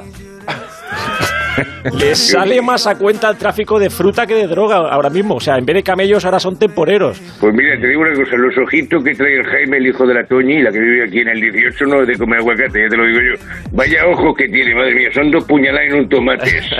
¿Sabe, ¿Sabe qué dice mi tío, Mari Carmen? Oye, que, se- que, se os dejamos solos si queréis. ¿eh? Que- que- Oiga, usted no me interrumpe, que estamos hablando muy tranquilamente, Sí, manzanosillo. ¿Qué dice su tío, cariños, pelochos? Gracias, Mari Carmen. La verdad es que nos entendemos bien. Pues el programa podríamos ser tú y yo. Vamos. Como las conversaciones esas del banco. Pues ese, venir bueno. mañana. Pues, vale. Tampoco te pases. Bueno, te- se, se lo cuento a todos, vale. Mi tío dice que es muy ahorrador, dice que tiene un colchoncito de 20.000 euros. Digo, pues no serás tan ahorrador si te has gastado 20.000 euros en un colchón. ¿Sabes? O sea, mi, mi tío es que es el rey, era el rey del consumismo, toda la, toda la vida con su mismo coche, Eh. con su mismo piso. Así se ahorra, coño. Exacto. Yo para ahorrar estoy comprando por AliExpress. Pero no son serios, cuidado. Compré una cosa y tardó 40 días en llegar. Y eso que ponía que venía embalado. Eh, Ah, claro, y no. La ropa de invierno. Está guada, claro, y no. claro. Está guada ese señor. ese- Como el, que venía, como el Madrid que venía de morado, Te ¿no? ilusionas con tan poco taboada que da Sí, gusto. sí. Goyo, Goyo, ¿te acuerdas ese que acompaña en las canciones de Antonio Soy muy Molina? agradecido. Que Soy- pone carita. y Soy dice, muy, "Ay, soy vamos". muy agradecido. Sí, sí, sí, no como los hermanos Jiménez. Manzano, agradécemelo, por favor. Claro que sí. Como los hermanos Jiménez, que, que parece ¿Cómo que ya se lo saben De todo. verdad, claro. No, embalado. Claro, sí. no hay chiste nuevo. Claro. Claro. La ropa de invierno la pedí por AliExpress y me ha llegado ahora. Así que me he tenido que recurrir a ropa de otros años. Este fin de semana voy a Ibiza, a ver si veo a Mario, y voy con la camiseta del Prica y la gorra de la caja rural. Pero, vamos, lo que me ahorro en ropa me lo estoy gastando en energía. Porque dicen que la energía ni se crea ni se destruye, solo se transforma. ¿Lo habéis oído, no? Sí, claro. Se claro. transforma De todas en- formas- en, chaletazos para los dueños de las energéticas. O sea, se Mira, yo le he dicho a la Toñi por lo de su Jaime, que es un nini, ¿sabe usted? Porque Jaime se es haga butanero, ya que hay mucha demanda de energía. Sí, bueno, bueno, espera, espera, con el butanero también. Si el butanero ya ligaba antes, con el precio del gas ahora mismo no me quiero ni imaginar. O sea, ahora mismo liarse con el butanero es pegar un braguetazo. Pero, Ahí está, Pero me escúchame. ¿vosotros alguna vez habéis creído que un butanero, que era un señor que subía dos bombonas a sitios sin ascensor, que tenía que subir dos bombonas a un cuarto, estaba con energía para hacer nada? Verdaderamente, o sea, El hijo del eso- butanero, Eso sí ¿no? que era crossfit, por Ya favor. una prueba, le dijo el butanero, tú si tenías un niño le ponías una fanta naranja delante y si el niño se la echaba al hombro, sabías que, sabías que podría ser. Bueno, ah, yo sí, hablando de energía, de energía, eh, como ha dicho Goyo, que no le queda, ¿eh? Eh, ahora, cu- cuando no encuentro sitio para aparcar, por el tiempo que pierdo, o sea, sufro más por el. Aparte de por el tiempo que pierdo, por la pasta que me cuesta la Claro, gasolina esa, claro. ¿sabes? Que por cierto, un saludo a los La mamonazos. Es- esa- hombre, esas vueltas que te das ahí, eso, eso tiene un coste. Un saludo a los mamonazos que tienen coches pequeñitos, que te crees que hay un hueco ahí entre dos coches en batería y dices, ¡eh, mira, he encontrado hueco! Y hay un Smart aparcado. Eh, Está eh, metido al eh, fondo, eh, está no, al fondo. Sí, sí, Sí, sí, no, sí. Manzano, sí, es verdad, tío. verdad. Está hecho a eh. propósito, ¿eh? Una O sea, banderita yo- o algo que Oh. avise. Sí, un está, cono. está hecho a propósito. Yo, de hecho, eh, a mí me encanta hacer sufrir a la gente y me compra un coche pequeño nada más que para eso. Y otra cosa que me gusta hacer es irme a los centros comerciales un sábado por la tarde, ponerme con el maletero abierto y bolsas. Y cuando Eh. viene alguien y me dice, ¿ya te vas? Le digo, no. Le hago así con los dedos le digo, no. Eso está mucho. Terrorismo. Yo, y una vez, una vez, mira, parar, me decían, ¿ya te vas? Yo estaba aparcando el coche, o sea, estaba en- dentro del coche, con el volante en la mano, ¿ya te, va, te vas? Y digo, sí, sí, me voy, me voy. Y luego me fui, pero andando. Hombre, irte te fuiste, claro. Pero es verdad que no te dejan Te tener fuiste- un, un momento de ensoñación. Tú te paras, yo me, me, me paro en el coche y me quedo un rato pensando, ¿sabes? Un poquillo de reflexión. estás- te vas, déjame. No es que estoy O sea, no- cosas. Tú no te vas embalado tanto. No, O sea, vas de paz. Está guada, compañero. Bueno, y de la gasolina mejor ni hablamos. Porque vamos, que dentro de poco van a anunciarla con la voz que le ponen a los anuncios de Colonia, ¿eh? Eau de Repsol, pour homme, pour femme. Eau de Repsol. Eau de Repsol. Qué bonito. Eau de Repsol. La bolsa parece que va borracho. Comme ça parfume. De 98 petróleo. Petroleum. Es que yo tenía una novia de un pueblecito de Madrid y le he dejado para buscarme una de mi barrio que me renta más, de verdad. Sí. De verdad. novia Esto, esto es un tema abierto, esto es un melón a abrir, ¿eh? Cuando ligas de pronto y dices, ¿dónde vives? Y de pronto la persona te dice, pues, por pueblo, bueno, digo, en Madrid o, o, o Sí, Castel sí, de sí. Fers y tal, dices, Oye, va, y, No y la, vale la pena. uf, la gente que busca otra gasolinera para ahorrarse no gasta gasolina. Sí, Ese también es un melonaco. Pero- sí, la pero diferencia, se gasta la diferencia. Yo creo que Exacto. es, cuñadismo es para tiempo, contarlo ¿no? luego, es para decir, Claro. te voy a decir, hay una gasolinera en tal sitio que yo he ido y menos. Hace No. 10 kilómetros y luego tienes que hacer cola. De tres Sí, sí. horas En con el motor encendido porque hace calor y entonces tienes el aire. Lo que nos gusta ganarle al mundo un euro. Sí, es verdad, aunque sea mentira. Pero Sí, eso es una, es una necesidad que tenemos de sentirnos los listos. Es como cuando te cobraban por la tarjeta de embarque que tú la imprimías con el mínimo toner posible. ¿Verdad? A mano. Blan- Blanco y negro. claro. A Manuel ahí sentado. Me queda toner azul, solo ese. Todo en azul. A ver qué cara ponen. Bueno, a ver, he dicho que no iba a hablar de la gasolina. He dicho eso. Digo, Bueno. mejor ni hablamos, vale.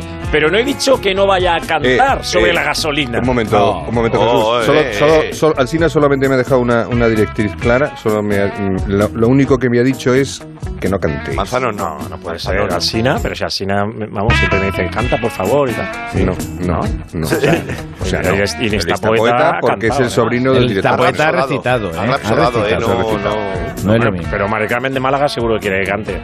Oye, o canta Manzanos o le mato. te digo. Cuelgo. A usted no, Manzanos, ¿eh? Bueno, pues nada, pues hace lo que os dé la gana. Vale, Ya, vale. ya, Quita ahí. ya- Vale, pues ya nada, hablaré pues yo con gracias. Carlos luego, si es que puede. Vale. Como las balas. Por la voz, digo. Embalado.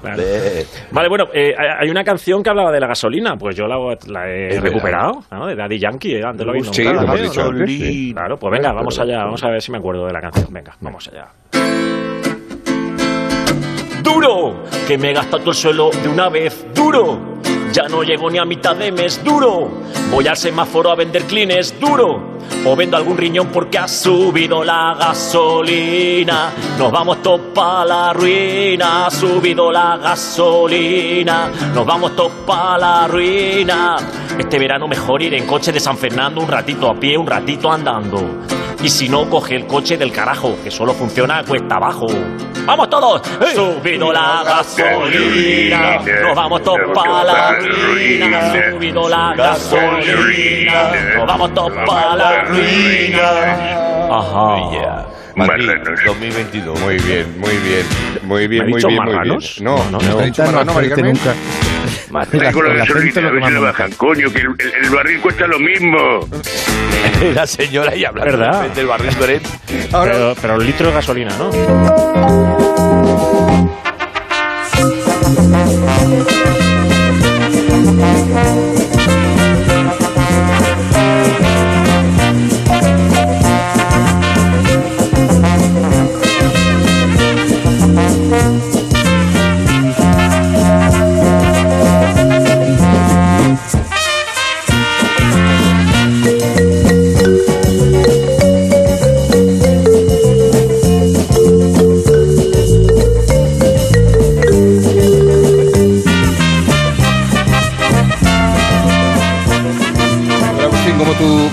Es interruptus la mayoría de, de los días, incluso a veces ni es, eh, es, o sea, es. quiero decir, eh, Es un trámite. mi tú te haces un cálculo eh, renal eh, a ser posible. Bueno, que- bueno, a ver.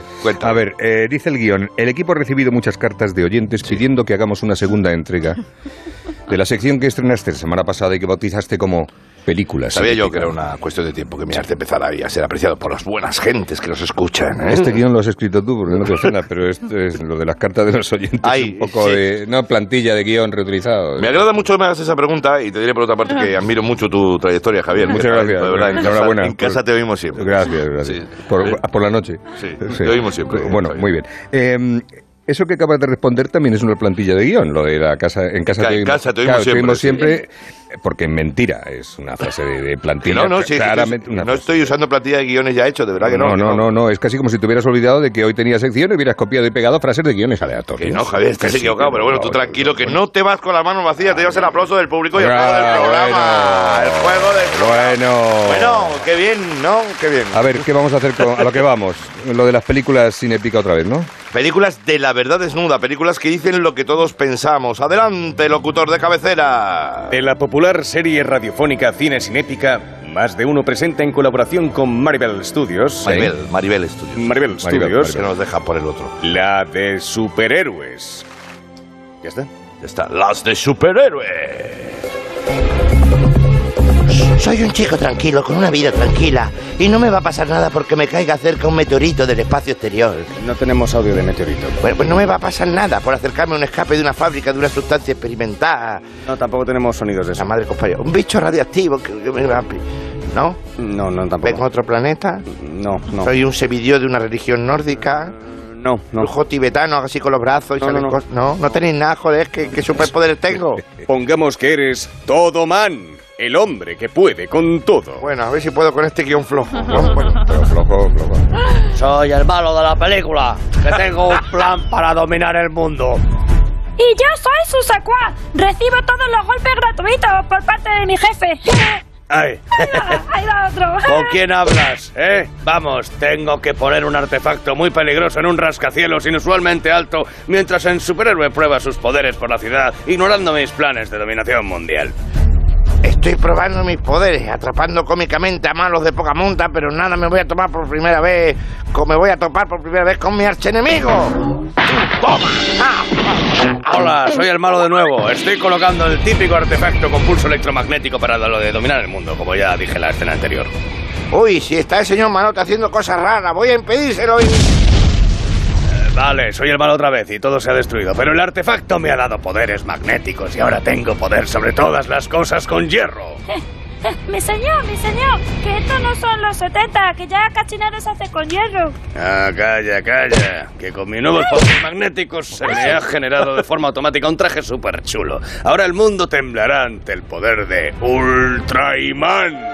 Ultraiman. Nuestro héroe ahora no podrá hacer frente a la amenaza solo y se verá obligado a forjar un equipo de héroes que le ayuden a salvar el universo. Ahora como superhéroe debo luchar contra el malo, pero solo no puedo. Me cago en su puta ma la madre que los parió y toda su estirpe. Me cago en su puta madre, huevón malaliendres que... Pero, que, pero tú qué superheroína eres. No se nota, soy blasfeguaman, capullo soplagaitas. Mi poder es decir palabras o cabrón de la... hasta hacer sangrar los oídos de los enemigos. Yo también te ayudaré.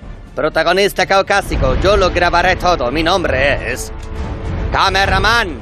Y cuenta conmigo también, aunque no lo parezca, te ayudaré mucho. ¿Por qué aunque no lo parezca? Eh, porque soy subestimán. Yo rezaré por todos vosotros. Gracias, musulmán. Eh, Si yo os limpiaré la piscina del cuartel mientras os pegáis con los manos. Gracias, Alfumán. Eh, Yo seré el típico superhéroe millonario que ayudará mucho con patrocinios poniendo mi logo en vuestras camisetas. Gracias, Islas Caimán. Tú también puedes venir, Doberman. Juntos acabaremos con los malos y nos olvidaremos lo ocurrido. No olvidaremos lo ocurrido, nos llamaremos los vengativos. ¡Eh! ¡Sacadme de este agujero para que os ayude! Por supuesto, Exhuman. Tú también puedes venir cuando cambies de postura corporal. Ademán. Pero vamos a ver cuántas músicas vas a poner, Agustín, que se nos va a volver loco Nacho. No soy Agustín, soy todo man. Por favor, Agustín. Uníos a mis compañeros, gritemos muy fuerte y acerquémonos a cámara lenta hacia el objetivo de la cámara para que la peli quede en alto y puedan hacer una secuela. Y ahora espera un momento de tocar la escena esa postcréditos. Ahora, ¿eh? No, no, no, no, no, no, no, no, no, no, de eso nada. Bueno. Que ya hemos tenido suficientes disgustos por hoy. Muchas gracias, ¿eh? De verdad, muchas gracias. de verdad, sí. Gracias, Doberman. Gracias, de verdad. Oh, Ay, oh. De Maribel Studios. tremendo.